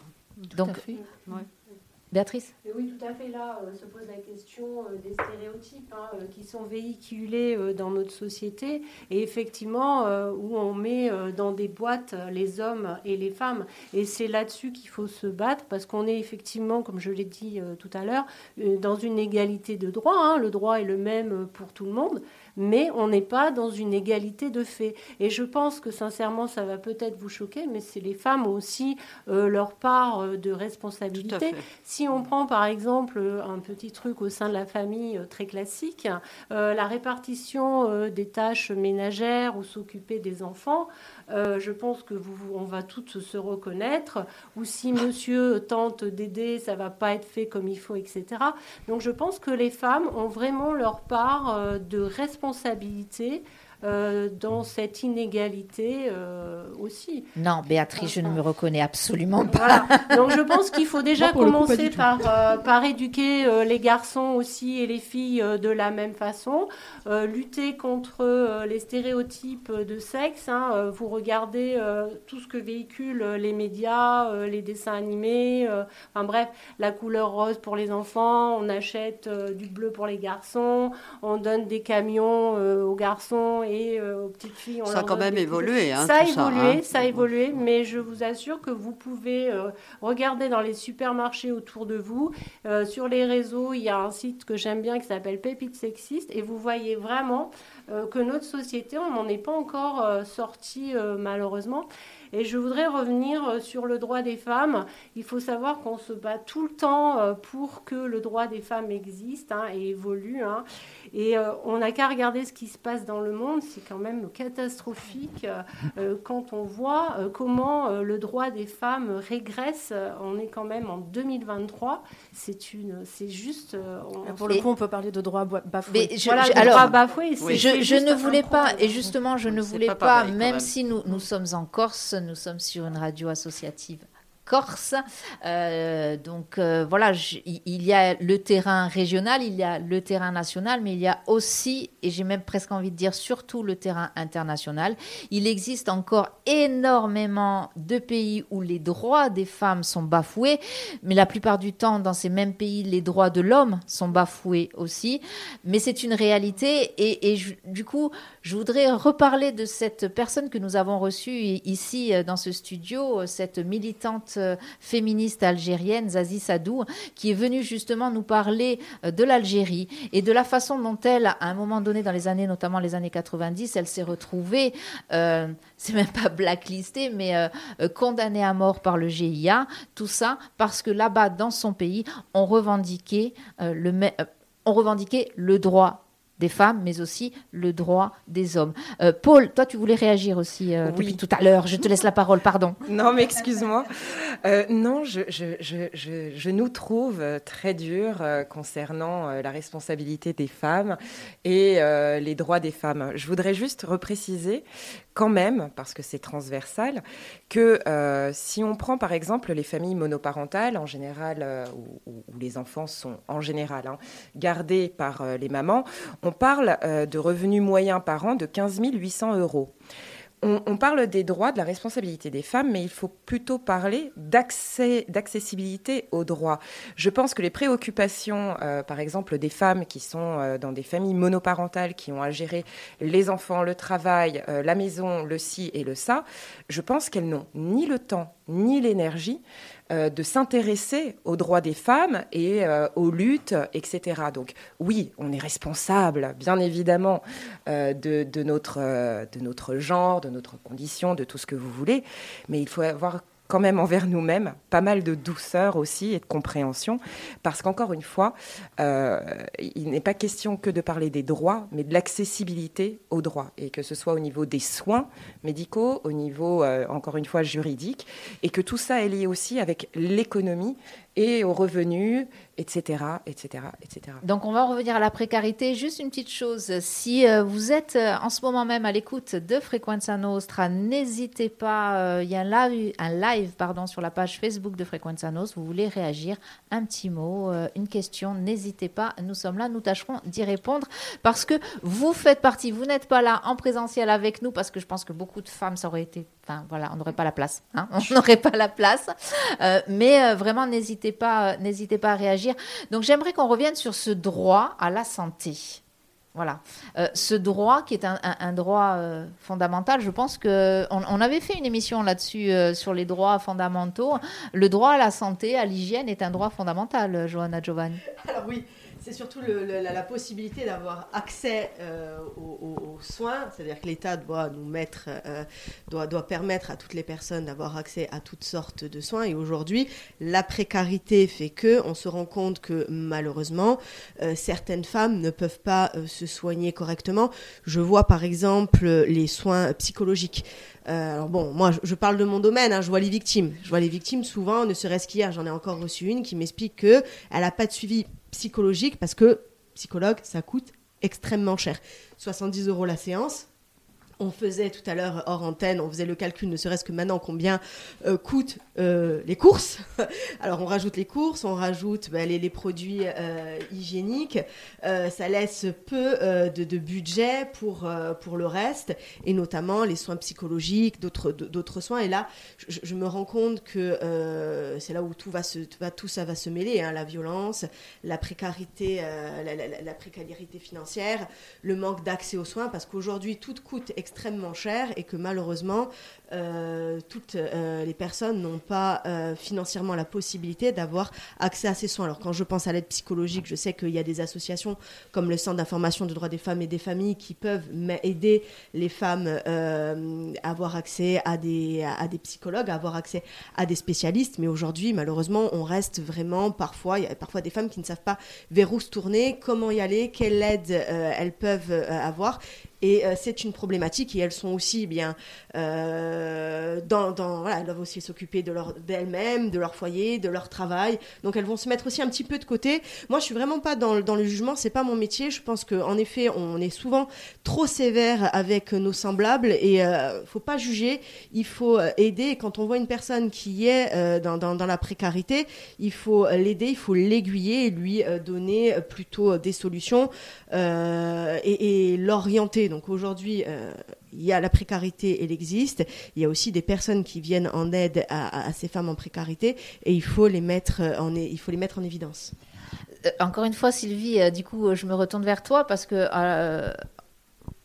tu, es quelqu'un qui, qui, a eu accès justement à des parcours, qui a été témoin de parcours compliqués de femmes qui ont été malades, qu'ils sont encore. Est-ce que toi, tu as noté dans tous ces parcours, dans toutes ce- ces rencontres que tu as faites, est-ce que tu as euh, noté une différence notoire, euh, peut-être, alors de traitement entre guillemets, hein, euh, de la maladie, de la façon peut-être dont elle gère la maladie par rapport aux, aux- aux hommes?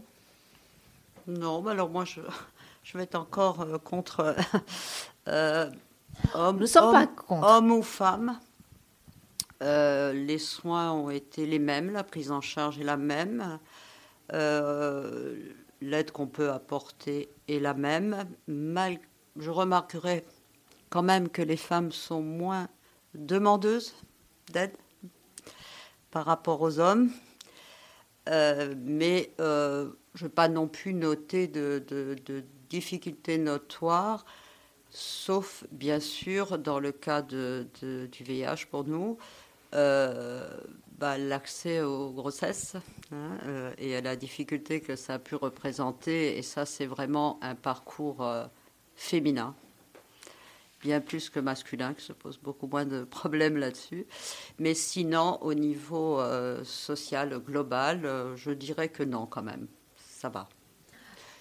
Alors c'est rassurant entre Oui. guillemets. hein, euh, voilà, après la, la- la maladie euh, reste la maladie. Euh, Dominique Pietri, Dominique journaliste. On a, je ne sais pas si vous avez lu euh, dernièrement un livre qui est sorti d'un ancien présentateur euh, télévision dont on ne citera pas le nom, hein, euh, qui a commis des abus à tire-larigot pendant des années. hein. Euh, voilà, il y a des témoignages, il y a des jugements, etc. Euh, ça rejoint un petit peu ce qu'on disait tout à l'heure sur le, le fait que tous ces gens qui ont été témoins de ça n'ont pas parlé. Moi, j'aimerais qu'on parle un petit peu des femmes dans le journalisme, du droit des femmes, alors dans le journalisme aussi. Euh, Dominique, toi, est-ce que c'est quelque chose euh, du fait d'être une femme Est-ce que tu as pu euh, facilement avoir accès à ce métier? Est-ce que tu as pu facilement l'exercer? Est-ce que tu as pu facilement prendre la parole, donner la parole? Alors moi, je fais que je fais que des éditos et en, général, je fais des chroniques littéraires, donc on me laisse tranquille. Le monde de l'édition peut être un petit Oui, peu dur mais aussi. Je hein. crois que euh, le, le- je pense que c'est partout dans, dans, tout- dans tous les métiers. Enfin, je veux dire, euh, euh, cette différence de salaire entre hommes et femmes, cette différence de considération entre hommes et femmes euh, professionnelles, elle est, euh, enfin, je veux dire, elle n'est pas spécifique à un métier. Peut-être si plus travailler dans le bâtiment pour avoir rencontré une, une chef d'entreprise travailler dans le bâtiment, parce que c'est mon boulot d'écouter un petit peu. euh, euh, les silences des, femmes. Et j'ai lu, j'ai lu dans ces paroles, et je dis bien j'ai lu dans ces paroles, combien c'était difficile d'être une femme, de travailler dans le bâtiment. Maintenant, euh, au niveau, on va dire, du, journalisme ou de l'écriture, ce qui compte, c'est ce que vous écrivez, ce sont les mots. Et les mots, euh, même s'ils peuvent être genrés, une fois qu'ils sont posés sur le papier, euh, c'est l'ensemble que, l'éditeur ou le, rédacteur en chef euh, va lire. Euh, moi, j'ai la chance d'être travaillé dans, dans une maison d'édition qui n'a jamais cherché à, à relire euh, ce que, ce que j'écrivais. euh, euh, les éditions Scudo n'ont jamais cherché à, à, m'imposer une façon d'écrire. Et, oui, j'écris sur les femmes. Et, et, oui, nous ne sommes pas d'accord lorsque je, je- parle de certains sujets. Et non, je n'ai pas lu ce livre de- de ce monsieur parce que euh, ça ne m'intéresse pas, mais je veux dire, euh, littérairement parlant, voilà, tout simplement.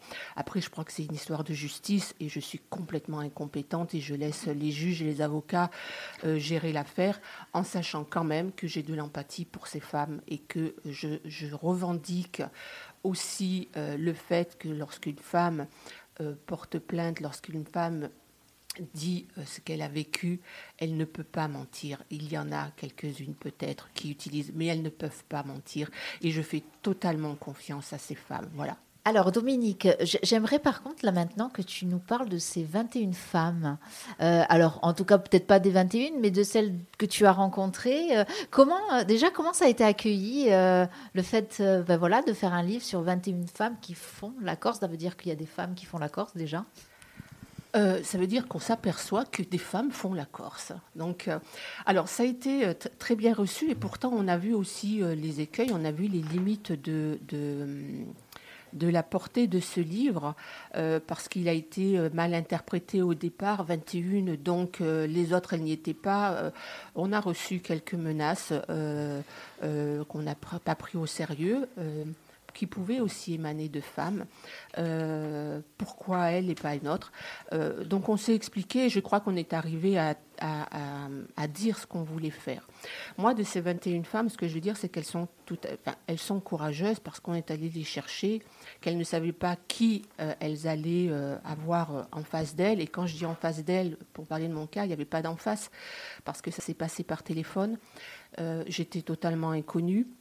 Je le suis encore, mais ça me va très bien.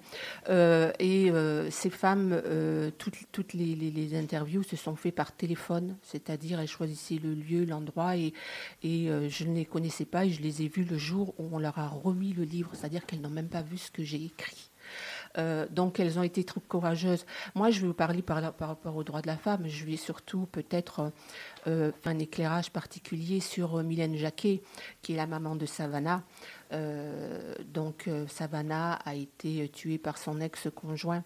Euh, Jacquet, je la connaissais que à travers la presse, au niveau des journaux. Elle a accepté de me parler.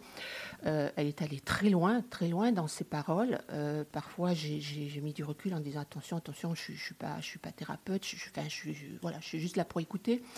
Et en fait, cette maman euh, a parlé de sa fille, euh, a parlé de ce qu'elle ne ce qu'elle n'avait pas vu, ce qu'elle ne pouvait pas voir. Elle m'a parlé de sa vie, elle m'a parlé de ses, euh, de ses parents. Et tout ça, ça fait un ensemble. Et donc vous, vous prenez la parole et en fait, votre seule, votre seule euh, peur, euh, et cela a été pour toutes et peut-être pour elle un peu plus, c'est de ne pas trahir ce qu'elle avait dit, c'est-à-dire ne pas aller là où je ne devais pas aller parce qu'elle me disait des choses et je lui disais non, non, mais ça vous ne me le dites pas, vous n'êtes pas obligé. Elle me dit si, mais il faut que je vous le dise pour que vous compreniez. Donc elle est allée très très loin dans, sa vie personnelle, mais je n'avais aucun droit, droit de femme, de dire, de dire ce qu'elle m'avait, de, de retranscrire ce qu'elle m'avait, euh, de mettre en mots ses silences et ses paroles. Voilà. Et, et, et- et cette, cette, cette, cette femme, Mylène Jacquet, euh, s'est totalement confiée. On en a parlé après, on s'est vu après. Euh, elle dit que ça lui a fait du bien, mais euh, au-delà de ça, j'espère que ça fait du bien à celles qui vont le lire et à ceux qui peuvent le lire, qui peuvent peut-être se reconnaître dans cette culpabilité, dans cette euh, intériorité d'une histoire qui fait que euh, aujourd'hui, elle représente, pour parler des droits de la femme, toutes ces autres femmes qui, qui, euh, qui n'ont pas eu la chance d'être entendues, la chance d'être écoutées, la chance d'être accompagnées, euh, qui ne sont plus là aujourd'hui, euh, à qui nous pensons euh, lorsque l'on voit, et moi ça m'horrifie, mais je le prends aussi comme un geste, enfin je veux dire, un geste de, de- compassion, entre guillemets, j'aime pas le terme, ces bancs rouges, voilà, on pense à elles, mais ça ne suffit pas. Ça ne suffit pas. Et ça, ça, ça, ça ne suffira pas tant qu'il n'y aura pas cette pédagogie. Et lorsque pour revenir et pour terminer, lorsque on ne libérera pas l'écoute, ces femmes, elles ont bénéficié d'écoute. J'en suis très heureuse. Avec Mian Jacquet, ça a duré une trentaine d'heures d'in- d'interview. Voilà, pour arriver à, exprimer en, six pages un parcours de vie- un chemin de vie qui, qui, euh, qu'elle continue avec son association Savannah. Et lorsqu'on se rencontre, elle me dit quelles sont ses difficultés actuellement à être entendue. Voilà, alors qu'elle est victime, euh, collatérale, victime en tant que mère, victime en tant que femme dans la société, et elle m'exprime cette difficulté. Et, voilà, après, ce sont des décisions politiques, ce sont des décisions euh, qui ne nous appartiennent plus, et euh, sauf, voilà, montrer un petit peu, les rendre visibles, eh si ça peut aider euh, euh, d'autres femmes et d'autres personnes à, y voir plus clair dans ce monde qui va vite et ce monde qui oublie les femmes. Voilà, c'est tout ce que... Oh, Sylvie, elle fait la moue. Non, le monde n'oublie pas les femmes, Sylvie. le, monde, le monde politique. Maintenant, oui. Ouais, le voilà, monde politique. le monde politique. Alors Oui, justement, c'est bi- c'est- c'est- c'est- c'est bien aussi d'aborder le sujet et on va peut-être aussi retrouver notre amie euh, Evelyne Fehr par rapport à ce monde politique qui oublierait les femmes. Euh, Il y a quand même de plus en plus de femmes, non On a Euh, une femme première ministre. Voilà, hein. Alors, est-ce que c'est pas juste pour remplir des, des, des- des fameux quotas C'est la Ah question oui, qu'on peut mais se c'est poser. la, c'est la parité. hein. Alors, est-ce que, eh bien, encore une fois, est-ce qu'on a C'est- c'est- besoin encore au 21e siècle Oui. de cette parité, de oui, on peut, légiférer être, on peut être philosophiquement contre, et je comprends qu'on soit philosophiquement contre, parce que ça, philosophiquement ça pose problème, mais par contre on ne peut y arriver que comme ça. Et je, je voudrais juste rajouter, si je peux me permettre, qu'en Corse, puisque nous sommes en Corse, euh, nous n'avons aucune représentation féminine à l'Assemblée nationale. Voilà. Trois députés corses, ce sont des à l'Assemblée, oui, oui. Voilà. Mais pas, bon, à- à- la- Après, ça, ne, ça, ne, ça ne porte aucun jugement sur leurs valeurs, sur leur capacité à représenter. Non, mais c'est- N'empêche que. Voilà. Alors, je vais, je vais repartir juste pour euh, terminer sur des chiffres qui vont concerner aussi Dominique Pietri. Mais par exemple, en termes de visibilité dont vous parliez tout à l'heure, euh, dans le cadre de la littérature, euh, entre 2012 et 2021, il faut savoir que la part des femmes parmi les sélections pour euh, les prix littéraires ne représente que 38 Tout à fait. Donc euh, c'est quand même, enfin les chiffres sont, sont importants. Et de la même euh, manière, par rapport à la visibilité euh, dans les médias, donc que ce soit la télévision, la presse, la radio, etc. euh, en 2021, les hommes sont représentés à 43% ou les femmes sont représentées à 30% seulement. C'est-à-dire qu'il y a une baisse de 3% entre 2019 et 2021. Tout à fait. Après, je dis toujours, euh, peut-être méfions-nous aussi des chiffres, méfions-nous des raisons euh, qui font qu'il y a des baisses comme ça. euh, voilà, moi, j'ai toujours, euh, voilà, je, je- je vais toujours à reculons euh, avec les chiffres. D'abord, souvent, c'est sur un panel. Alors, ce panel, comment il est choisi? Est-ce qu'il est vraiment représentatif? Et encore une fois, pourquoi il y aurait moins de, de- de- de femmes, par exemple, dans les, dans les médias Euh, Vraiment, voilà. Les chiffres, oui, mais allons, euh, allons euh, chercher au-delà. Audrey, tu voudrais, euh, tu voulais réagir?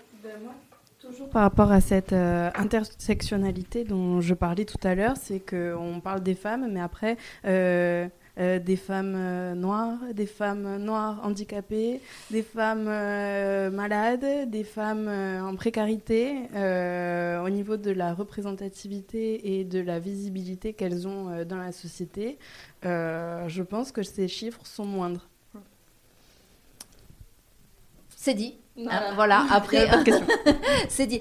Alors, mesdames, je vous propose juste une petite pause musicale parce que pendant cette petite pause musicale, nous allons appeler euh, Caroline Torres qui attend qu'on l'appelle désespérément, qui est anthropologue et qui va, euh, ben, qui va nous donner quelques indications aussi euh, ben, par rapport aussi à son métier euh, et, et les recherches qu'elle a pu faire sur la femme. On part en musique, on ne bouge pas, par contre, on reste là. Interdiction formelle. Le temps juste d'appeler euh, Caroline Torres.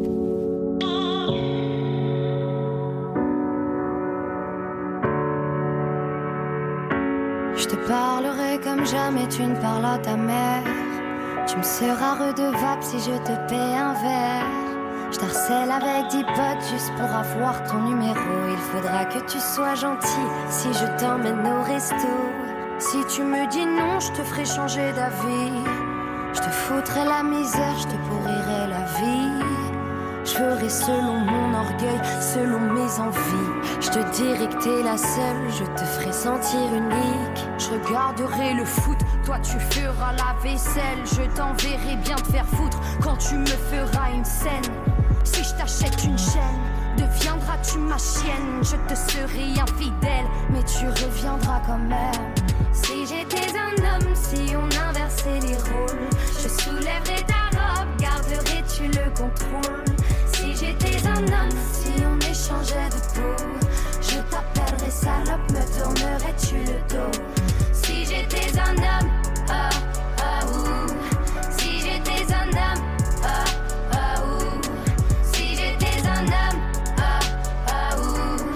Si j'étais un homme, ah, ah, ouh. Si j'étais un homme, je pisserais contre les murs. Je draguerais les ados, les nonnes et les putes. Permis de m'envoyer en l'air, valable sur la terre entière. Pas le même jugement, le même contrat, le même salaire. Je serais ton indépendance, ton investissement à long terme.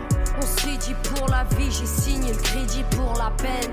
C'est dans la nature, le mal est dominant. Si j'étais un homme, je ferais pas de sentiments. Je ferais des promesses que je ne saurais tenir. Juste pour te retenir. Si tu veux me plaire, il te faudra souffrir. Être installé à du désir. Si j'étais un homme, si on inversait les rôles, je soulèverais ta robe, garderais-tu le contrôle? Si j'étais un homme, si on échangeait de peau, je t'appellerais salope, me tournerais-tu le dos? Si j'étais un homme,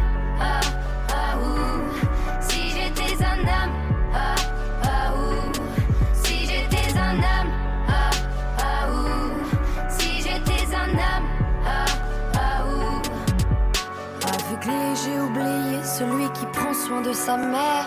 Je retiens celui qui se conduit comme un gentleman. Il y a des hommes de valeur de cœur, des hommes fiers. L'ami, le bon mari, le frère et le père. Celui qui prend soin de sa mère, qui se conduit en gentleman. Des hommes de valeur, des hommes fiers. L'ami, le bon mari, le frère et le père. Si j'étais un homme, si j'étais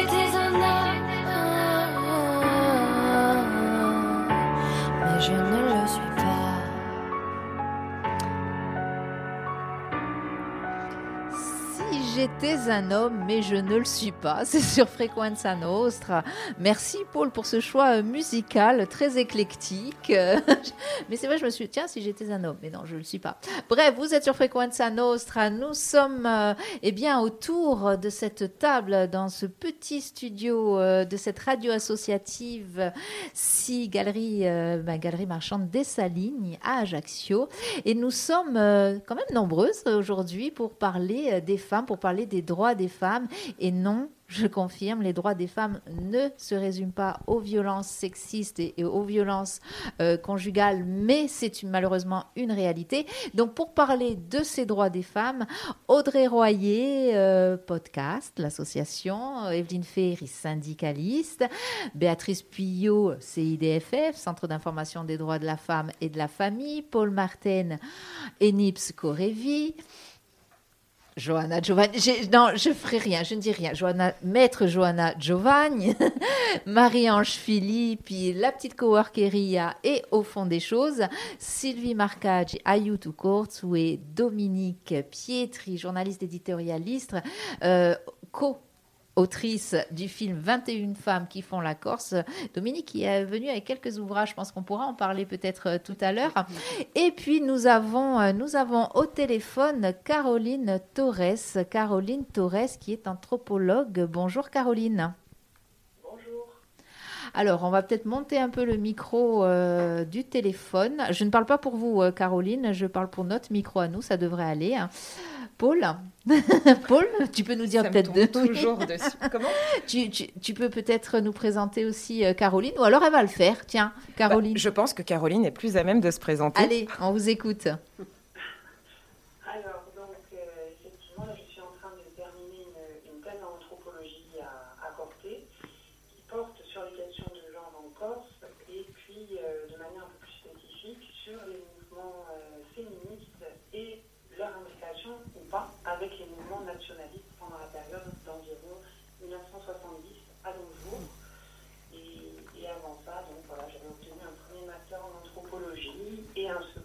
sciences politiques. Voilà, c'est à peu près, à peu près ce qui me caractérise actuellement. Alors, non, il y a, un petit euh, Larsen sur. euh, alors, on va prendre ce micro, le micro de Dominique, parce qu'il y a un petit Larsen, euh, effectivement, avec les autres micros. hein. Euh, voilà. On va essayer de gérer, c'est bon, voilà. Euh, donc, si j'ai bien compris, une étude sur euh, le féminisme et le nationalisme à Corse. C'est bien ça, c'est bien ça. Alors, qu'est-ce, qu'on- ben, qu'est-ce, que, qu'est-ce que vous en avez retiré de ce, justement, de cette étude? Alors, la difficulté, c'est que je n'ai pas encore soutenu la thèse. Ça, ça va être dans les, dans les mois à venir. Donc, pour le moment, je ne peux pas trop dévoiler le contenu de la thèse. Mais en tout cas, ce qui est vraiment intéressant déjà de, de, de dire dès le départ, c'est que ben, c'est un sujet, un sujet qui, n'a, qui n'avait pas été traité, en tout cas sous cette forme-là, ju- jusqu'à maintenant. Donc, euh, l'intérêt pour ces questions-là vient finalement assez tardivement. Déjà, en soi, c'est assez parlant. Euh, ce qui est très intéressant aussi, c'est de voir que, donc pour réaliser cette étude, j'ai dû euh, faire des, entretiens avec un certain nombre de, personnes hein, qui, ont- été, qui ont été ou sont encore impliquées aussi bien dans les mouvements féministes que nationalistes, et aussi un certain nombre d'autres personnes qui, œuvrent dans les sphères politiques, associatives, etc. Ce qui est intéressant, c'est quand même de, voir que un très grand nombre de personnes interrogées euh, ne connaissent pas ou que très vaguement l'existence de groupes féministes en Corse. Voilà. Donc ça aussi, c'est un fait extrêmement parlant. Alors que, euh, que tout le monde est capable de citer évidemment euh, les, différents groupes nation- nationalistes qui se sont succédés au cours du temps. Voilà. Donc ça aussi, ça en dit très long sur euh, la connaissance de ces thématiques ici. Du coup, Caroline, je vais, me permettre une petite question. Parce que du coup, euh, lors de l'introduction, euh, j'expliquais euh, qu'il y avait une recrudescence d'actions allant euh, contre le sexisme et la discrimination de genre hein, via les podcasts, les articles, l'art, la littérature. Du coup, est-ce que vous pourriez expliquer comment se fait-il que malgré cette recrudescence d'actions, on- au niveau des chiffres, on voit, on constate de plus en plus de violences sexistes envers les femmes? Alors effectivement, ça c'est un constat sur lequel euh, bah, toutes les grandes instances qui travaillent sur le sujet au niveau international sont d'accord. hein. C'est-à-dire, euh, on trouve euh, cette idée aussi bien au Parlement européen, qui note effectivement qu'il y a un recul des droits des femmes et de l'égalité femmes-hommes dans l'Union européenne. On le trouve aussi à l'ONU, où, pareil, hein, de manière générale, on constate qu'il y a en ce moment un, terreau commun à tous les, les, tous les climats politiques et tous les, tous les lieux et effectivement la remise en question des droits des femmes. Et euh, en plus, cette remise en question, elle, provient d'acteurs qui peuvent être très différents selon les pays. Ça peut être par les gouvernements même, par les parlements, par des groupes privés ou par euh, des églises. Mais quand même, ce qui revient euh, assez souvent, c'est que plus un régime est autoritaire, plus les attaques sont fortement dirigées contre les femmes, contre les droits sexuels et reproductifs, ou contre la, la contraception, ou tous ensemble d'ailleurs. Pareil, chez Amnesty, on remarque que ces derniers temps, il y a eu une augmentation euh, assez importante, vraiment, de, des atteintes aux droits des femmes. Il y a eu par exemple des pays qui se sont retirés euh, des, euh, des conventions de droit international qui visaient à combattre les violences liées au genre. Et puis il y a évidemment tout le, pan des, des droits sexuels et reproductifs qui sont attaqués de partout le monde. On a pu voir ça ces derniers temps aux États-Unis notamment, où il y, a, vraiment un combat contre le droit à l'avortement qui est lancé. Et, euh, durant l'année 2021, par exemple, il y a euh, certains États euh, des États-Unis qui ont introduit plus de restrictions sur l'avortement que pendant n'importe quelle autre année. Donc ça montre bien qu'il y a une recrudescence quand même de ces actes anti, anti-féminins. Au niveau national, même constat, le Haut Conseil à l'égalité, bien qu'il note que 93% des, personnes qui l'interrogent perçoivent qu'il y a effectivement des inégalités en défaveur des femmes, eh bien pourtant, il dresse quand même le portrait d'un pays qui est encore très sexiste de tout point de vue. Donc euh, il y, a, bien cette réalité-là. Alors heureusement, effectivement, qu'en qu'en contrepartie, il y a euh, davantage de mobilisation, heureusement, pour lutter contre ça. Mais le rapport de force est encore, euh, est encore difficile. Encore, c'est- la problématique qu'il y a autour de toutes ces questions, c'est qu'il est, il est difficile d'avoir des statistiques. La production de statistiques est vraiment euh, complexe. Euh, mais on note quand même qu'il y a eu une augmentation des violences faites aux femmes d'environ 18% en moyenne. hein. Après, cette, cette augmentation, elle peut être due à plusieurs facteurs. Ça ne peut pas forcément dire qu'il y a 18% pur de violences en plus faites aux femmes. Ça peut être aussi que justement, du fait qu'il y a davantage de mobilisation et d'information autour de ces questions, eh bien, il y a plus de femmes qui se sentent en capacité de parler de, ces problématiques. Ça peut être aussi une des choses qui explique euh, cette situation. Après ces dernières années, il y a eu euh, de sérieux facteurs aggravants à cette situation euh, déjà inégalitaire au départ. Il y a eu notamment évidemment la crise sanitaire. En fait, voilà, je, voulais juste vous rappeler à ce propos la phrase de Simone de Beauvoir, la fameuse phrase N'oubliez jamais qu'il suffira d'une crise politique, économique ou religieuse pour que les droits des femmes soient remis en question. Ces droits ne sont jamais acquis, vous devrez rester vigilant de votre vie durant. Et bien dans cette liste là des, facteurs qui peuvent aggraver, crise politique, économique ou religieuse, voilà, on peut on peut ajouter crise sanitaire. hein. On le sait, elle a eu un, un effet démultiplicateur sur les inégalités qui existaient déjà, et en particulier les inégalités de genre. Les femmes ont été les premières touchées d'un point de vue notamment économique parce qu'elles sont surreprésentées dans les métiers les plus précaires. La violence domestique aussi a, explosé pendant cette période. Euh, évidemment, euh, comme je disais tout à l'heure, tout ce qui concerne leur, euh, leur accès à la santé sexuelle et reproductive a été euh, largement mise de côté pendant, pendant la crise sanitaire. Par exemple, au début de la crise, quand il a fallu euh, rendre disponible plus de lits pour les personnes qui allaient arriver atteintes du Covid dans les, dans les hôpitaux, eh bien, un des premiers services qu'on a mis en stand-by, ça a été, euh, ça a été les lieux où on réalisait des IVG, par exemple. Voilà. En parallèle de ça, Oui. Caroline, j'ai j'ai l'impression, alors peut-être me tromper, mais j'ai l'impression que voilà, dans, euh, dans les endroits où l'on doit fermer euh, des, des, des parties d'hôpitaux, etc., on ferme des maternités. euh, Enfin, ce genre, on a l'impression que c'est vraiment la, priorité en matière de fermeture. Il y a un hôpital qui se sent pas bien, où il y a plus de moyens. Alors, on, le sait, on va pas parler des moyens de euh, des hôpitaux ici, mais euh, hop, on ferme une maternité. Eh oui, eh oui. Et, en parallèle de ça, il y a quand même, même si euh, officiellement dans la législation, voilà, toute femme a le droit d'accès à l'IVG, etc., ben, il y a quand même de plus en plus d'endroits qui, refusent de, pratiquer ces actes au motif que le médecin, euh, vous savez, il a ce fameux euh, droit de, réserve. Là, il y a de plus en plus de lieux où c'est compliqué d'accéder à l'IVG, alors que normalement c'est un droit, euh, voilà, inaliénable, qui, a d'ailleurs été inscrit. assez récemment à, la CDC aussi, une volonté réelle de, voilà, de le rendre plus intouchable. En tout cas, voilà, il a été, ça a été un des premiers touchés pendant la crise sanitaire. L'inscription des filles à l'école, pareil, dans de nombreuses zones euh, du monde, elle a chuté et c'est pas dit qu'elle remonte un jour. Là, actuellement, il y a, certaines associations qui estiment que il faut une génération de plus pour qu'on arrive à l'égalité dans, les faits. Là, si on continuait tel quel, il faudrait attendre désormais 135 ans avant qu'on arrive à une égalité réelle. Donc la crise Covid, elle a largement aggravé tous ces facteurs-là. Le contexte de guerre, évidemment aussi, hein, bien sûr. Euh, c'est des contextes dans lesquels euh, bah déjà le, recours au viol comme arme de guerre, c'est quelque chose de- de- d'extrêmement fréquent. Euh, voilà, on le sait, c'est un contexte qui est encore plus difficile pour les femmes. Et l'urgence climatique aussi, c'est encore un facteur qui vient ajouter euh, des difficultés supplémentaires, en particulier pour les femmes, puisque souvent sont elles qui assurent la subsistance de la famille, la nourriture. Donc, si les conditions climatiques changent, eh bien, ça va être d'autant plus compliqué pour elles de faire face à tout ça. Voilà. Donc, ça, c'est autant de facteurs aggravants et qui risquent de continuer sur cette voie euh, euh, dans le futur. Voilà, c'est ça qui est assez inquiétant. Et donc, je, je, re- je recite la, la phrase de Simone de Beauvoir il faudra vraiment, vraiment rester vigilante toute notre vie. Caroline, merci pour toutes ces indications. Il y a beaucoup de hochements de tête autour de cette table.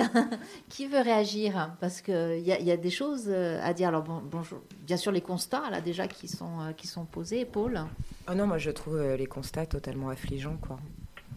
Je, je sais que hum, Dominique m'a parlé la dernière fois qu'on s'est vu euh, de justement ce droit à l'avortement qui, malgré. euh, voilà, je te, je te laisse développer.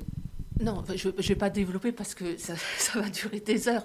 Mais euh, on s'est félicité que, euh, alors le chiffre exactement, c'est que 166 euh, sénateurs sur 341 votants se sont prononcés donc au Sénat pour l'inscription dans la Constitution de la liberté de la femme de recourir à une interruption volontaire de grossesse. On s'est félicité d'une liberté donnée. Donc moi, je me félicite aussi des libertés euh, euh, contraires de ceux qui ne voudront pas leur donner euh, cette liberté, puisque c'est un, si ma liberté s'arrête là où commence celle, de, la personne qui est en face de moi. Donc non, rien n'est fait. Il n'y a pas à se féliciter. C'est une avancée. Ok, acceptons-le comme ça, mais, c'est tout. Enfin, je veux dire, il n'y a pas de liberté. Je veux dire, l'IVG n'est pas inscrit euh, dans la Constitution. Euh, le, Sénat, a dit maintenant au gouvernement, et quel que soit le gouvernement, ben, faites, faites en sorte que ça devienne une loi. Donc, la femme est encore euh, limitée à avoir une possible liberté. Et comme l'a dit euh, euh, l'intervenante euh, il y a deux minutes, combien de lieux pour ces interruptions volontaires de grossesse, combien d'accompagnement, combien d'écoute pour toutes ces femmes en sachant que euh, accompagnement il faut, parce qu'aucune femme, et là je vais reprendre les, les paroles de Gisèle Halimi, aucune femme, enfin de Simone Veil, pardon, mais je pense à Gisèle Halimi par- parce que euh, le, le- président va, euh, dans le cadre des droits de la femme, euh, rendre un hommage à Gisèle Halimi. Elle est décédée il y a trois ans. L'association qu'elle a, qu'elle a euh, constituée refuse d'aller euh, à, ce euh, à cet hommage qui n'en est peut-être pas forcément un et qui s'inscrit dans un 8 mars, etc., etc., etc. Euh, donc oui, ce que disait Simone Veil, aucune femme n'a recours à l'IVG euh, euh, euh, par plaisir. Voilà. Donc euh, oui, c'était euh, c'est ce que je crois c'est ce que ce qu'on avait euh, dit ensemble, enfin la discussion qu'on avait eue. C'est un combat de tous les jours, de tous les jours. Et dommage pour ceux qui ne peuvent pas entendre, dommage pour celles et ceux qui ne veulent pas entendre que c'est un combat parce que c'en est un. Voilà, c'est tout. On parlait de l'importance euh, des mots. Sabine, euh, qui, là, euh, avec euh, ce que vient de nous dire Dominique, est flagrant aussi parce qu'il y a, y a ce qu'on nous dit et ce qu'on entend, mais au final, il y a la réalité. On parle de la réalité des, des faits depuis tout à l'heure. Une liberté, c'est une liberté. Pas un droit. Une petite chose sur voilà, le fait que toutes les femmes ne recourent pas euh, à l'IVG de gaieté de cœur, ça on peut l'imaginer de toute façon. Il y a quelques années, on nous disait peut-être que Sylvie euh, peut, euh, Sylvie Marcaggi pourra peut-être m'aider dans, ce, dans, ce cheminement-là, mais pendant un moment, la Corse a été championne en matière d'IVG, notamment auprès des jeunes. Voilà, c'est ça, hein, je ne me trompe pas Oui, c'est ça. Un triste record de- d'IVG de mineurs.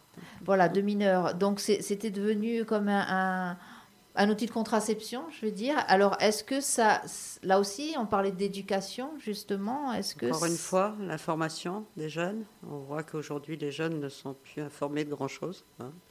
Je pense qu'il y a une légère démission des parents dans beaucoup de domaines. les parents sont-ils informés et formés aussi?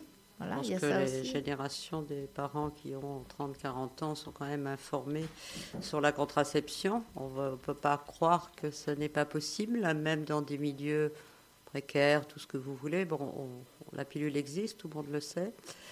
Euh, et c'est vrai qu'il y a, bah, pour nous, hein, on le voit très très fréquemment quand on intervient auprès de jeunes, souvent des jeunes filles parce que nous travaillons beaucoup avec des classes euh, à carrière sociale. Donc euh, quand même, il faut souligner qu'il y a- beaucoup de femmes ici aujourd'hui, là, autour de nous, mais il y a beaucoup de femmes dans le social. Hein, donc, euh, ben, on se rend compte ben, pendant ces interventions qu'elles ne sont pas au courant de grand-chose, qu'elles ne partagent pas beaucoup de choses avec leurs parents ou leur mère, on va dire. hein. Pourquoi? Pourquoi Pourquoi on n'informe pas euh, Alors nous, bien sûr, on est axé sur le VIH ou les IST, mais pas que. On parle contraception, et là, ma foi, euh, tout est vague. Donc euh, ça aussi, l'information, c'est un droit. Marie-Ange.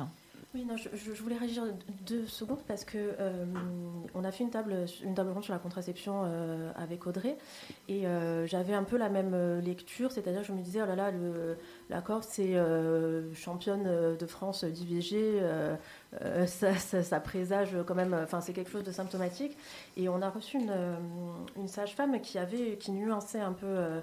Euh, cette lecture-là et qui disait oui mais en fait euh, on a aussi ce, taux divisé parce qu'on a un réseau qui marche euh, par rapport au continent. On a un réseau qui fonctionne d'IVG, on n'a pas des délais hyper longs pour, pour y arriver. On a aussi des femmes ben, qui n'ont pas honte aussi d'y aller. On a aussi des femmes informées sur les l'IVG. Donc peut-être que l'information sur la contraception peut-être fait défaut, mais en tout cas on peut aussi nuancer ces chiffres par le fait que il y ait des structures euh, associatives, institutionnelles et des démarches personnelles et que tout cela euh, s'imbrique bien finalement. Alors, plus que nuancer euh, les chiffres, ça serait nuancer les raisons qui font. Alors, effectivement, on n'est pas dans un concours qui va gagner, qui va avoir le plus d'IVG. c'est pas du tout le- la question, mais c'est une réalité. C'est qu'il y a quand même, à un moment donné, en tout cas, il y avait ces chiffres-là. Et je ne sais pas comment, quels chiffres on a maintenant, mais ça reste quand même une Ça réalité. ça reste, euh, voilà. Donc, il y a, il y a quand même un, un- un gros, un gros nombre de, de- de jeunes filles et de mineurs hein, qui. euh, euh, Paul, tu voulais euh, rajouter quelque chose d'important, je crois. Je crois. oui, je sais pas, on verra. Euh, oui, alors pour avoir une idée, de- en 2021 et par rapport à ce que disait Caroline Torres suite à la crise Covid, la crise sanitaire, il faut savoir qu'en France, 223 282 IVG ont été euh, en 2021. Ça, c'est la première chose. Ensuite, je pense qu'on ne peut pas euh, parler euh, des droits des femmes sans parler non plus de l'éducation euh, à la santé sexuelle et à la sexualité. On a pu voir il y a quelques jours que le planning familial, SOS homophobie et SIDA Info Service ont porté plainte contre l'État parce que la loi qui préconise trois interventions par an euh, autour de la santé sexuelle à partir du primaire jusqu'au secondaire n'est pas respectée euh, en fait euh, dans les faits. Donc ça aussi, à un moment donné, il va falloir que l'on puisse obtenir une réponse transparente sur euh, autour de cette plainte et que les associations puissent faire leur travail associatif qui en passe parce que bon les parents euh, ne, ne- pour les pour tous les parents ce n'est pas si évident que ça non plus de parler euh, prévention santé sexuelle à leurs enfants que ce soit de la contraception ou au sujet des IST du VIH etc etc je- on peut pas trop faire de généralité de ce côté-là. En revanche que nous tissus associatifs allons dans les établissements scolaires pour euh, faire de la prévention en santé sexuelle. Euh, là, par contre, oui, c'est de notre ressort et je crois qu'il y a des- pas mal de choses à faire et que euh, ça permettra l'accès à l'information pour les jeunes filles, mais aussi pour les garçons, parce qu'il ne faut pas les oublier non plus, ni dans leur part de responsabilité, ni autre. Donc, ça en passera par, par l'accès à l'information, parce que juste pour petite info, en Corse, sur Ajaccio. Euh, si vous voulez avorter, euh, vous avez 15 ans, vous tapez sur Google euh, avorter à Ajaccio. En fait, vous tombez sur la première page, vous tombez que sur l'accès à l'IVG au CH. Au, CH, euh, au CHA, du coup. Euh, bah, moi, je me mets dans la peau d'une gamine de 15 ans. Au centre hospitalier. Au centre hospitalier, pardon. Euh, donc, euh, moi, je me mets dans la peau d'une gamine de 15 ans. C'est pas forcément évident de se dire bon, alors du coup, c'est au, au centre hospitalier, il va falloir que j'appelle, mais peut-être que si j'appelle, je vais tomber sur un secrétariat, tatati, tatata. Je trouve que ça, ça rend complexe euh, le parcours et l'accès euh, aux soins. Donc, peut-être qu'il y a un travail aussi euh, d'information et de communication à faire, un travail de fond. Comment Référencement Google aussi. oui, bien sûr, mais ça passe par là aussi, parce que c'est aussi à nous de rendre euh, accessible l'information via les réseaux sociaux, euh, via Google et compagnie, quoi.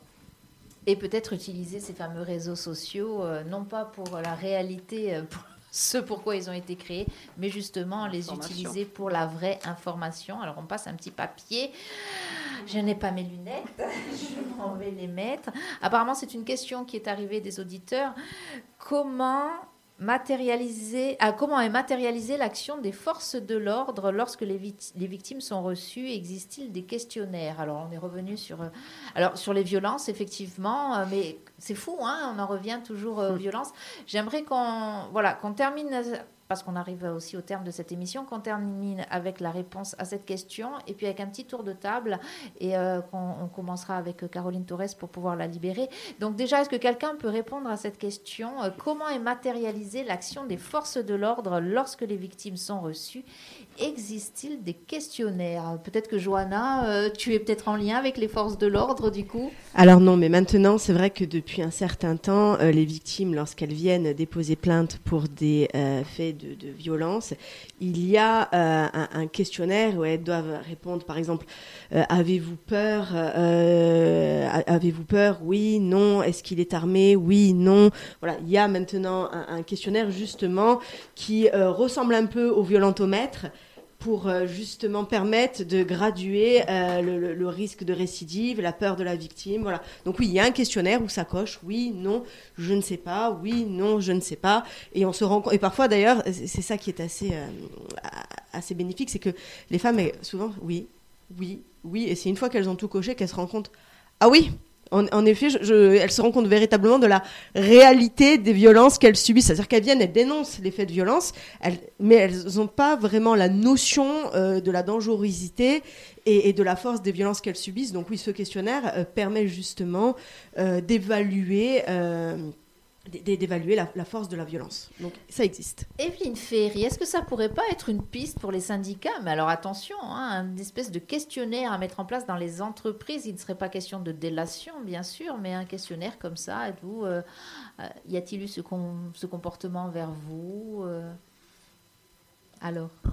On ne travaille pas sur des questionnaires, mais on travaille justement, on a une action euh, régionale dans notre syndicat, en tous les cas, avec des juristes et euh, huissiers et conseillers prud'hommes, conseillers juridiques de nos syndicats, puisqu'il faut voir qu'il y a toutes ces compétences dans un, dans un syndicat, euh, d'aller euh, informer, euh, les, de faire de l'information, de la prévention auprès des CSE, des CST. Alors CSE, c'est les comités sociaux d'entreprise, c'est une obligation hein, dans certaines entreprises. Et là où il n'y en a pas, passer par euh, des syndicats qui existent ou des personnes syndiquées pour avoir une porte d'entrée dans les entreprises pour informer sur les droits. Alors évidemment par rapport aux violences sexistes et sexuelles, mais pas que. Euh, sur des permanences qu'on organise dans les quartiers prioritaires, euh, un peu partout, hein, il faut être présent. Il faut démultiplier comme toutes les associations euh, qui peuvent exister et surtout euh, ben, d'expliquer aussi, euh, juste pour faire un rappel avec l'actualité d'aujourd'hui, hein, qui est la manifestation contre le projet de, de réforme de la retraite. Il faut voir que ce projet de réforme qui va créer un droit, un droit qui est discriminant pour les femmes. Parce que majoritairement, les femmes ont des, carrières hach- hachées. Parce que, malheureusement ou heureusement, c'est elles qui enfantent et c'est elles qui prennent le congé euh, maternité le plus long. Même si le congé parental, euh, c'est plus un congé maternité, c'est un congé parental, mais il est beaucoup plus court pour l'homme que pour la femme et il est donc beaucoup moins pénalisant. Donc, euh, il y a se dire aussi que, ben oui, il y a des droits, mais il y a du droit discriminant pour les femmes. Et il ne faut, il faut pas figer dans le marbre toutes les lois. Je ne suis pas forcément, moi, pour ça. Il faut que ça évolue avec la société.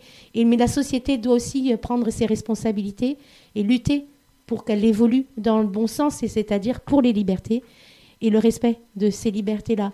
Donc oui, euh, voilà, c'est des programmes qui sont longs à mettre en place, mais j'allais dire, au même titre que les associations qui font ce travail de terrain, euh, il faut pas cesser euh, d'informer et d'être présent. On peut être découragé à certains moments, mais il faut se dire que...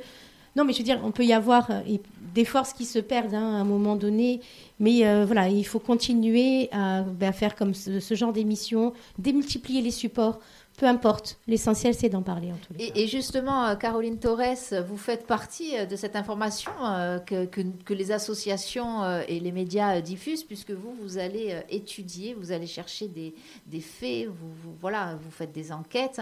Euh, C'est important. Alors justement, je voudrais euh, qu'on termine cette euh, émission, puisque ça fait deux heures que nous sommes ensemble, mesdames, euh, avec un petit tour de table, parce que le thème de cette émission est effectivement les droits des femmes, mais c'était euh, aussi le- les, femmes engagées. Vous êtes toutes ici des femmes engagées. Caroline Torres, j'aimerais commencer par vous. Qu'est-ce qui vous pousse à, aller euh, faire des études comme ça sur les droits des femmes, sur, euh, ben, sur la condition des femmes à travers le monde? Alors en fait, c'est des, des questions que je me suis posées dès toute petite par mes observations personnelles. hein. J'ai vu euh, assez jeune qu'il y avait effectivement des traitements très différents, euh, qu'on soit une fille ou un garçon, des, des droits et des devoirs très différents, euh, toujours selon ce fait-là. Et puis en grandissant, ben, je me suis aperçue qu'ils avaient encore plus d'ampleur que ce que je que ce que je pensais et que en fait, avec le temps et avec justement la, spécialisation dans, ces domaines et notamment l'anthropologie, il m'a été donné de voir qu'en fait c'est la structure euh, des, soci- des sociétés dans lesquelles on vit actuellement. Et j'insiste partout dans le monde parce qu'on a tendance à croire qu'il y a des modèles différents mais non il y a des nuances dans les modèles mais on reste sur le même sur la même structure.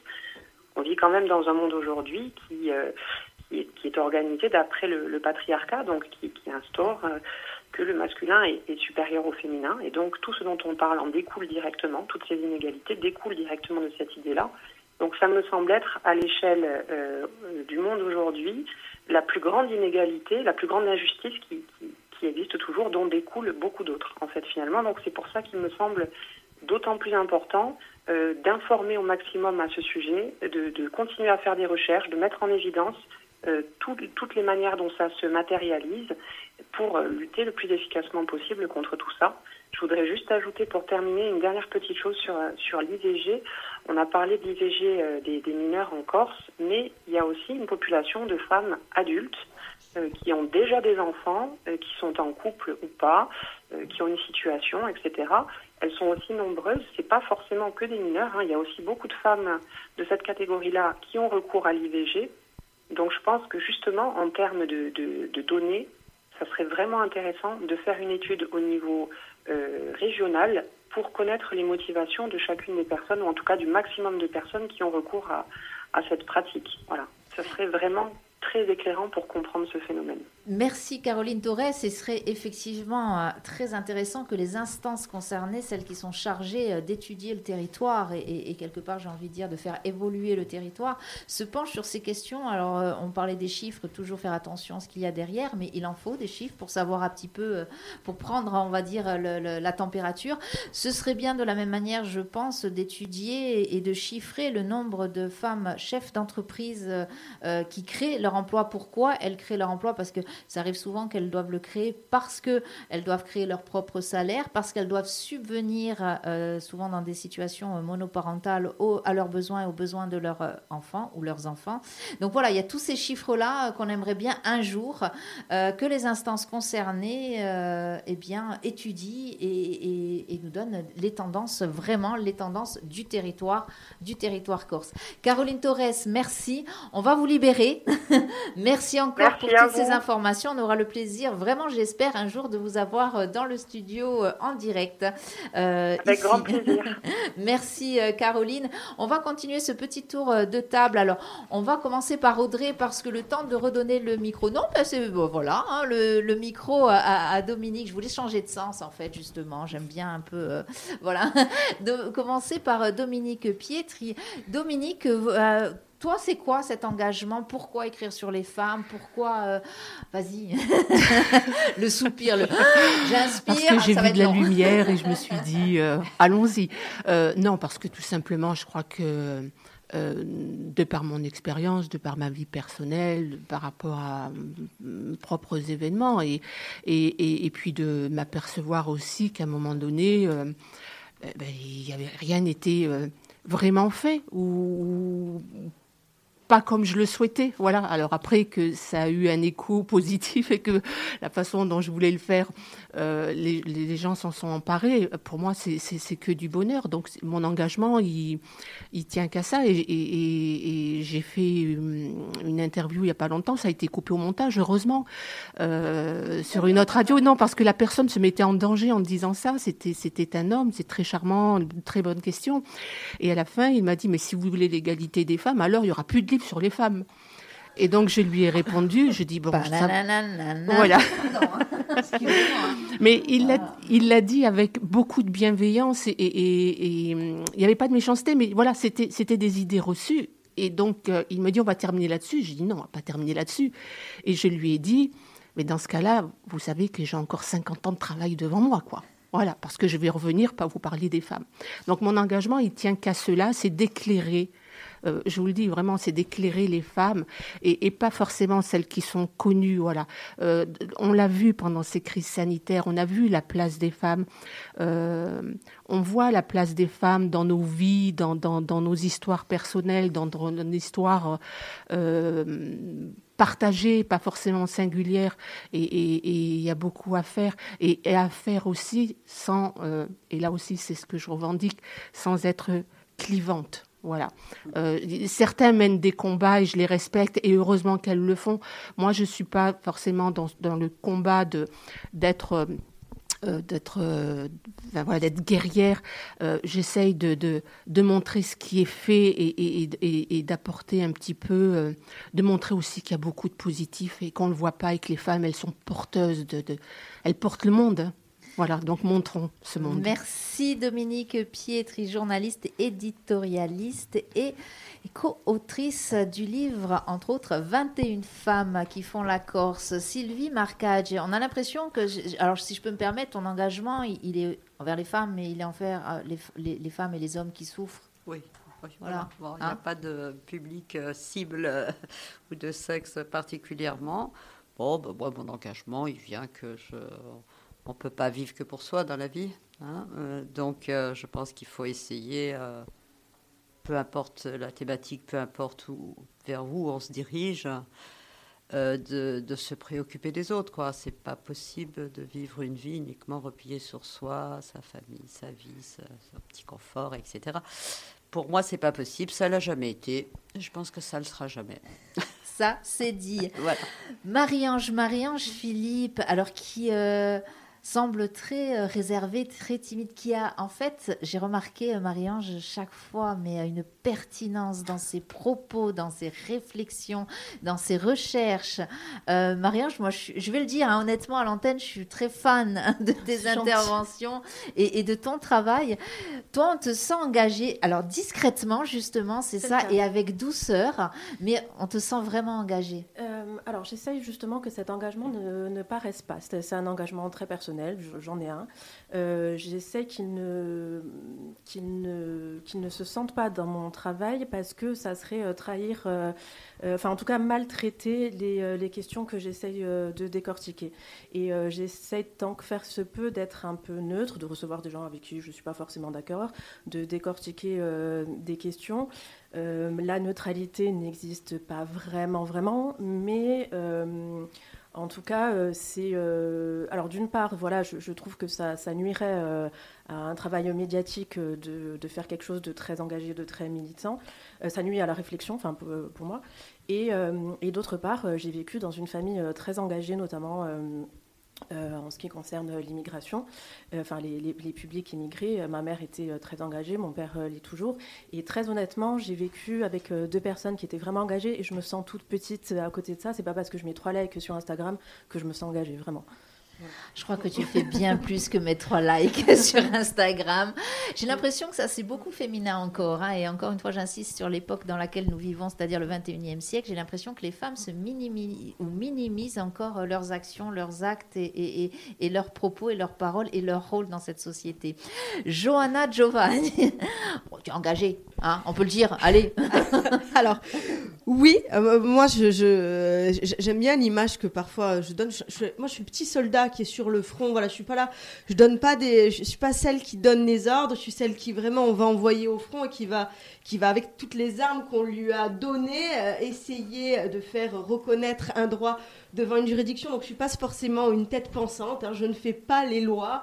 Euh, J'aide à les appliquer avec tous les éléments euh, que que j'ai en ma possession et que et qu'on m'apporte alors que souvent ben, ce sont les personnes ce sont les associations ce sont les syndicats aussi euh, qui, vont voilà constituer un dossier et je vais euh, ben, avec euh, cette arme là mon arme mon dossier arriver devant les juridictions pour obtenir eh bien une décision pour essayer de, gagner. Donc j'aime bien hein, m'apparenter à ce, petit soldat. J'essaye de faire de mon mieux avec les moyens euh, avec les moyens que, j'ai, parce que je pense que souvent, euh, une victime, bien sûr que le fait d'être reconnu euh, en tant que victime par la juridiction, c'est pas une solution enfin. C'est pas parce qu'on n'est pas reconnu, c'est pas parce qu'on a été classé sans suite qu'on n'est pas victime, mais parfois pour leur permettre eh bien, de tourner la page, de passer à autre chose. La reconnaissance devant une juridiction, c'est euh, une façon pour elles de, de, de, de, de- reprendre ou de recommencer ou de tourner une page. Donc euh, pour moi, je, je sers à ça. Alors, je suis une arme supplémentaire. L'avocat est une arme supplémentaire pour la reconnaissance des droits. Pour t'avoir vu plaider, euh, je trouve que l'histoire du petit soldat, l'image du petit soldat, elle te va très bien. Merci Johanna. On va continuer avec, euh, ben, avec Béatrice euh, Payot. Cet, engagement, cet engagement envers les femmes, cet engagement envers les familles. Béatrice. Moi d'abord, euh, c'est mon métier, donc euh, je suis directrice. euh, Bon, c'est personnel aussi, mais c'est vrai que c'est mon métier, donc je suis directrice du centre d'information pour le droit des femmes et des familles, pour le coup, de Corse du Sud. Donc en fait, déjà étant toute petite, c'est vrai qu'on note très rapidement une différence entre l'éducation des filles et des garçons. Alors déjà à la base, euh, ça me posait euh, problème et j'ai eu vraiment euh, la révélation quand je suis arrivée au CIDF parce que j'avais pas forcément en fait conscience de cette société qui était inégalitaire et sexiste. Et là vraiment en fait, je, me suis dit mais, mais oui en fait c'est ça. Et on est vraiment dans une société pour moi euh, inégalitaire. hein. et euh, du coup, euh, voilà, après, bon, c'est vrai que professionnellement, bah, du coup, je me suis formée, informée. Et c'est pour ça que ben, on, aide les femmes au quotidien, on les informe sur leurs droits pour qu'elles puissent notamment les faire valoir. Et je voudrais, bon, chaque année, on organise la journée internationale des droits des femmes, hein, qui aura lieu donc demain, qui est le 8 mars. Donc il y a euh, différents événements euh, qui sont euh, organisés. Alors nous, on va faire une conférence débat justement à l'université de Corté où on va aborder justement le droit des femmes à disposer de leur corps. hein. Donc il y aura la liberté de ne pas être mère hein, qui va être un docteur en droit, Charlotte Ross, qui va intervenir. Donc ça sera à l'université de Corté, donc demain à partir de 13h à l'amphithéâtre euh, Ettori. Il y aura aussi un regard croisé sur la thématique euh, de l'allaitement avec euh, Agnès euh, Rogliano. Alors je m'excuse si j'écorche euh, les noms euh, corses hein, d'avance parce que je ne suis pas moi-même corse. Euh, il y aura la femme en droit comparé, focus sur le droit musulman, intervention de Florence Jean. Et il y aura euh, le statut de la femme dans le milieu carcéral euh, de Léana Panis, donc, qui est la juriste euh, au sein du CIDF. C'est pour montrer les inégalités en milieu carcéral, la différence de traitement entre les hommes et les femmes. Et voilà. Ils sont beaucoup plus durs avec les femmes. Je- Audrey, je la vois, euh, je la vois choquée. Je, je- Ah je- non, non, mais très intéressant. En Je, fait, le, je me disais, ouais, ça doit être je le passionnant. confirme, que dans le milieu carcéral, on se rend compte que les- les- c'est beaucoup, beaucoup plus dur la sécurité les- avec les femmes. Voilà, elles le disent toutes. C'est voilà. Ça, ça pourrait être le, le thème d'une prochaine émission. Euh, on continue ce tour de table de l'engagement avec Evelyne Ferry. Evelyne Ferry, sur cette radio, on te connaît bien. Euh, on, a eu le plaisir de te recevoir euh, bah, à plusieurs reprises pour des engagements différents. Tu es engagée, alors là, tu as ta, ta- ta casquette syndicaliste et c'est le jour, pas ou jamais, malheureusement, mais c'est le jour où il faut revêtir cette casquette. Tu as aussi voilà, un engagement envers les femmes et, et même au-delà, envers les enfants, enfin, tout ce que tu fais. J'ai l'impression que ta vie, ta vie, en fait, tu pourrais le- remplacer le mot vie par engagement.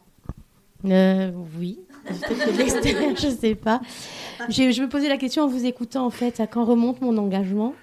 Je crois que depuis le plus loin où je me souvienne, où j'ai su parler, exister, j'ai été dans l'observation, en fait, au sein de ma famille, de mon école, puis au fur et à mesure. Et en fait, d'être dans cette observation-là et de comment moi j'ai été traitée dans ces systèmes, et c'est, ou mes copines, ou mes copains. Euh, ben, moi j'aurais un mot, c'est la différence et l'injustice en fait qui m'a toujours fait réagir. Que- et quel que soit le, combat, quand c'est injuste et quand on n'accepte pas la différence en fait, et je, je- parle pour les femmes parce que s'autoriser à être chef d'entreprise, euh, je trouve que ça, c'est, que c'est très bien et on doit le favoriser. Et c'est surtout s'autoriser à être différent. Euh, on peut être chef comme un homme. Mais on n'est pas obligé de faire comme l'homme. Et moi, je ne veux pas que. Si ça ça fait pas partie de nos codes. Si on a un tempérament autoritaire, on peut être autoritaire, mais on peut faire preuve d'autorité sans, sans prendre les codes des hommes. Et moi, j'ai l'impression qu'on nous met toujours dans des cases. Alors, je ne sais pas si c'est typiquement français ou pas. Euh, voilà. Et, euh, mais je le vois, mais même dans le monde de l'orientation, dans le travail, hein, puisque là, je suis au titre du syndicat. Quand on fait les orientations à l'école, les femmes elles vont au secrétariat, les hommes vont au bâtiment. Euh, la compta c'est mixte, c'est bon, on peut rester sur les deux. Non mais on, met des étiquettes comme que quelqu'un parlait du rose et du bleu, et c'est pareil dans le travail. Oui, ben aujourd'hui on a des hommes secrétaires, on a des hommes sages-femmes, on a des femmes bouchées, et on ne doit pas dire Oh, waouh, vous êtes une femme bouchée ou une femme mécano. Non, elle fait le métier qu'elle a choisi. On doit, pourquoi on doit pointer à chaque fois Moi voilà, moi ma révolte elle est aussi pourquoi on pointe la différence? C'est euh, voilà. Donc mon engagement et au niveau du syndicat, elle est là. Et c'est dur, hein, même au niveau du syndicalisme. La femme syndicat, elle fait du conseil juridique. au syndicat, elle va faire du conseil juridique. Ça, elle peut le faire. Mais occuper un, un bâtiment ou empêcher un bateau de partir, je suis désolée, quand on a bloqué le port, quoi, ben oui, on était plus de femmes que d'hommes à vouloir bloquer. Parce que c'est une question d'engagement. Oui, oh, physiquement, alors oui, on a une inégalité physique. Et encore. Et encore, c'est pas le Que cas. si de- tu utilises les bonnes techniques, euh, je te fais tomber n'importe qui. hein. Et si je, t'assois- si je m'assois sur toi, tu bouges plus. Donc euh, voilà. Donc je veux dire, après c'est une question. ben, Pas tout le monde. Après voilà, je parle pas pour toutes les femmes. Je parle pour la femme que je suis. Moi, je sais que voilà, je, bien sûr que ça me fait peur d'aller au combat et à l'affrontement physique. Je vais pas vous dire super, j'adore ça. Euh, non, j'angoisse. Hein, mais comme je monte quand je monte sur scène, comme quand on veut venir ici, j'angoisse. Après voilà, c'est de franchir un pas non, parce que non, pas quand tu viens ici. Si, je veux si, pas, si, je veux si. pas que tu me dises ça. Non, mais voilà. Je veux dire, c'est plutôt moi mon engagement. Voilà, j'essaie euh, en réfléchissant. Il est sur euh, et c'est pour ça que oui, c'est le combat des femmes parce que c'est une minorité, mais au même titre que les homosexuels ou, ou que le, euh, sont, sont des minorités, les noirs, euh, le- les personnes victimes de handicap. Et moi, j'ai un handicap qui est invisible et c'est très dur d'être une femme avec grosse, avec un handicap invisible. Ouais, mais oui, vous faites. Oh, oh, mais oh, les stigmatisations, elles ont toujours existé. C'est-à-dire que euh, il y a une représentation quand on est, par exemple, moi dans l'animation, d'être en public devant les gens de représentation, de pas avoir le physique qu'il faut, de pas avoir les paroles qu'il faut. Il y a des inégalités, il y en a partout. Et moi, c'est ce qui me fait réagir. Et après, voilà, c'est un combat qu'on doit tous mener ensemble dans ce sens-là. Merci, merci beaucoup Evelyne. Ah, j'adore parce que c'est la première fois qu'elle parle d'elle comme ça. Euh, vraiment, merci. Euh, euh, allez, Audrey, Audrey, c'est ton tour. Aud- Je dis pas le, fait d'être grosse comme un handicap. Alors, on- on- on- voilà. un atout un- ouais. Alors, Audrey, Audrey, toi, ton engagement, euh, est-ce qu'il est récent? Parce que bon, tu, allez, tu es la Benjamin. Alors, raconte-nous. Tout à l'heure, tu toi. disais que c'était Paul le bébé. Hein. C'était pas Non, moi le, c'était pas le bébé euh. par rapport à moi. par rapport à moi, question d'âge. Euh, euh, alors déjà, je, je tiens à toutes vous remercier parce que je me suis reconnue dans les paroles, enfin, de, de- de plein de choses que vous avez dites, euh, je me suis reconnue. Beaucoup euh, dans les paroles euh, d'Evelyne et tu as eu euh, des, des, des paroles tellement justes que j'avais même envie de terminer par toi tellement, tellement euh, tac, ça, termine, ça termine le sujet. Euh, je sais pas euh, ce que euh, je, je suis d'accord avec Evelyne sur le fait de lui- de- d'être contre les, inégalités, d'être contre les discriminations. Je, suis pour donner la parole comme toi Sabine. Je, suis pour me être un peu le petit soldat qui, quand il y a pas, il y y a personne qui, qui, enfin, la, la personne n'arrive pas à parler, ben je vais parler moi. Euh, je, voilà. euh, et l'âge pour moi n'a jamais été un frein de me dire, euh, c'est pas parce que je suis jeune que je peux pas le faire, ou c'est pas parce que je suis une femme que je ne peux pas le faire, ou c'est pas parce que euh, je suis très petite euh, de taille. On va parler de de, de faits physiques aussi. Je suis très petite, on me voit jamais, ben on m'entend. Voilà. Euh, et en fait, euh, j'ai. euh, quand- Audrey, on a vu que toi arriver tout à l'heure dans cette galerie marchande. on a vu que toi- Bon, c'est peut-être parce que tu étais la seule aussi arrivée à ce moment-là dans la galerie marchande, mais bon, on a vu que toi. Non, mais en fait, de dire que les caractéristiques de n'importe quelle personne, et pas que, pas que des femmes, ne sont un frein que si on décide nous-mêmes qu'elles sont un frein. Euh, et euh, on le disait tout à l'heure aussi euh, que le regard des gens peut des fois nous, nous déranger, mais en fait, c'est nous qui, qui décidons que, que ça a une importance. Parce qu'en fait, ça, n'en a pas pour les autres. Mais c'est nous, c'est nous ça peut, euh, ça peut être nous en fait notre propre frein. Ça peut être nous et ça peut être l'éducation et, la, société dans laquelle nous avons, une société quand même patriarcale dans laquelle nous avons grandi, qui fait que aussi on se pose des limites. Bien sûr, on va terminer ce tour de table, on pourrait pas ne pas le terminer sans donner la parole à Paul Martin qui est très engagé. Euh, Paul, ben, déjà euh, avec toutes les deux, hein, parce que vous êtes à l'initiative de cette table ronde, toi et Audrey, hein, toi on te sent vraiment engagé auprès, euh, euh, alors ton métier de santé sexuelle, mais pas que, hein, on te sent généreuse, on te sent volontaire. Tu me sens bien, dis donc. Un peu non, blague à part, euh, blague à part, je veux parce que bon, c'est pas, on n'est pas non plus là pour parler euh, de soi, mais euh, ce que je dis. En conclusion, Un petit peu, oui. c'est le Oui, but. bon, bah alors je parlerai de manière générale et entendra qui voudra ce qu'il veut. Euh, je veux dire par là que l'engagement, ça commence aussi par le fait de contester euh, l'ordre établi. J'aime bien cette notion de, je trouve beau la contestation. J'aime le fait que de manière générale qu'il y ait des gens euh, capables d'être contestataires et de ne pas accepter ce qui se passe euh, par euh, par équité et par euh, besoin euh, d'égalité, même si ce mot est un peu euh, galvaudé. Quoi. Je crois que si on est un petit peu toutes présentes autour de cette table, et de la même manière, ma voisine Sabine hein, ou Dominique est derrière le plateau, qui ne m'entend pas, mais c'est pas grave, moi aussi je vais te faire un petit coucou.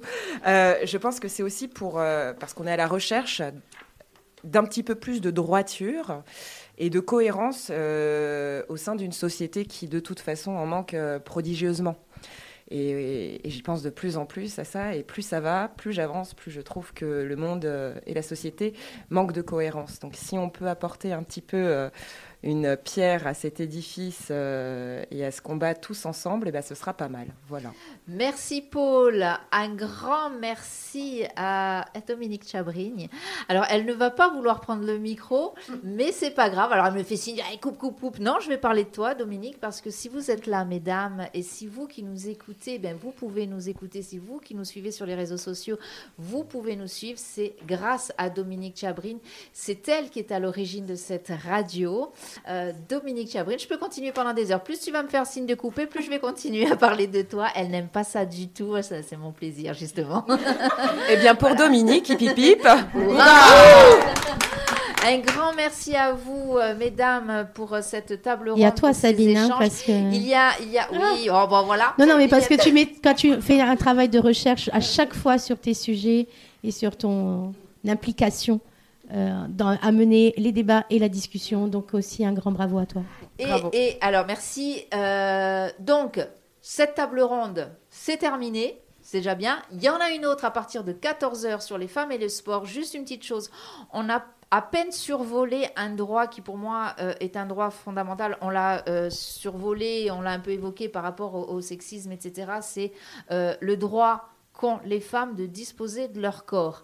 Ce droit-là, on pourra en parler. Je vous invite, mesdames, si vous ne faites rien, le 28 avril, euh, nous avons organisé en partenariat donc avec euh, le Corévi, euh, nous organisons, nous sommes en train de la préparer, la nuit des sexualités. Ça sera peut-être le moment justement de parler des droits qu'ont les femmes et, et même les hommes, mais surtout les femmes, de disposer de leur propre corps. Encore merci à vous et j'ai envie de vous dire, euh, bah, vive nous, mesdames, vive nous. Merci beaucoup. Merci, merci. Petite musique, petite musique, euh, Dominique. Voilà. Radio Corse, Freguenza Nostra.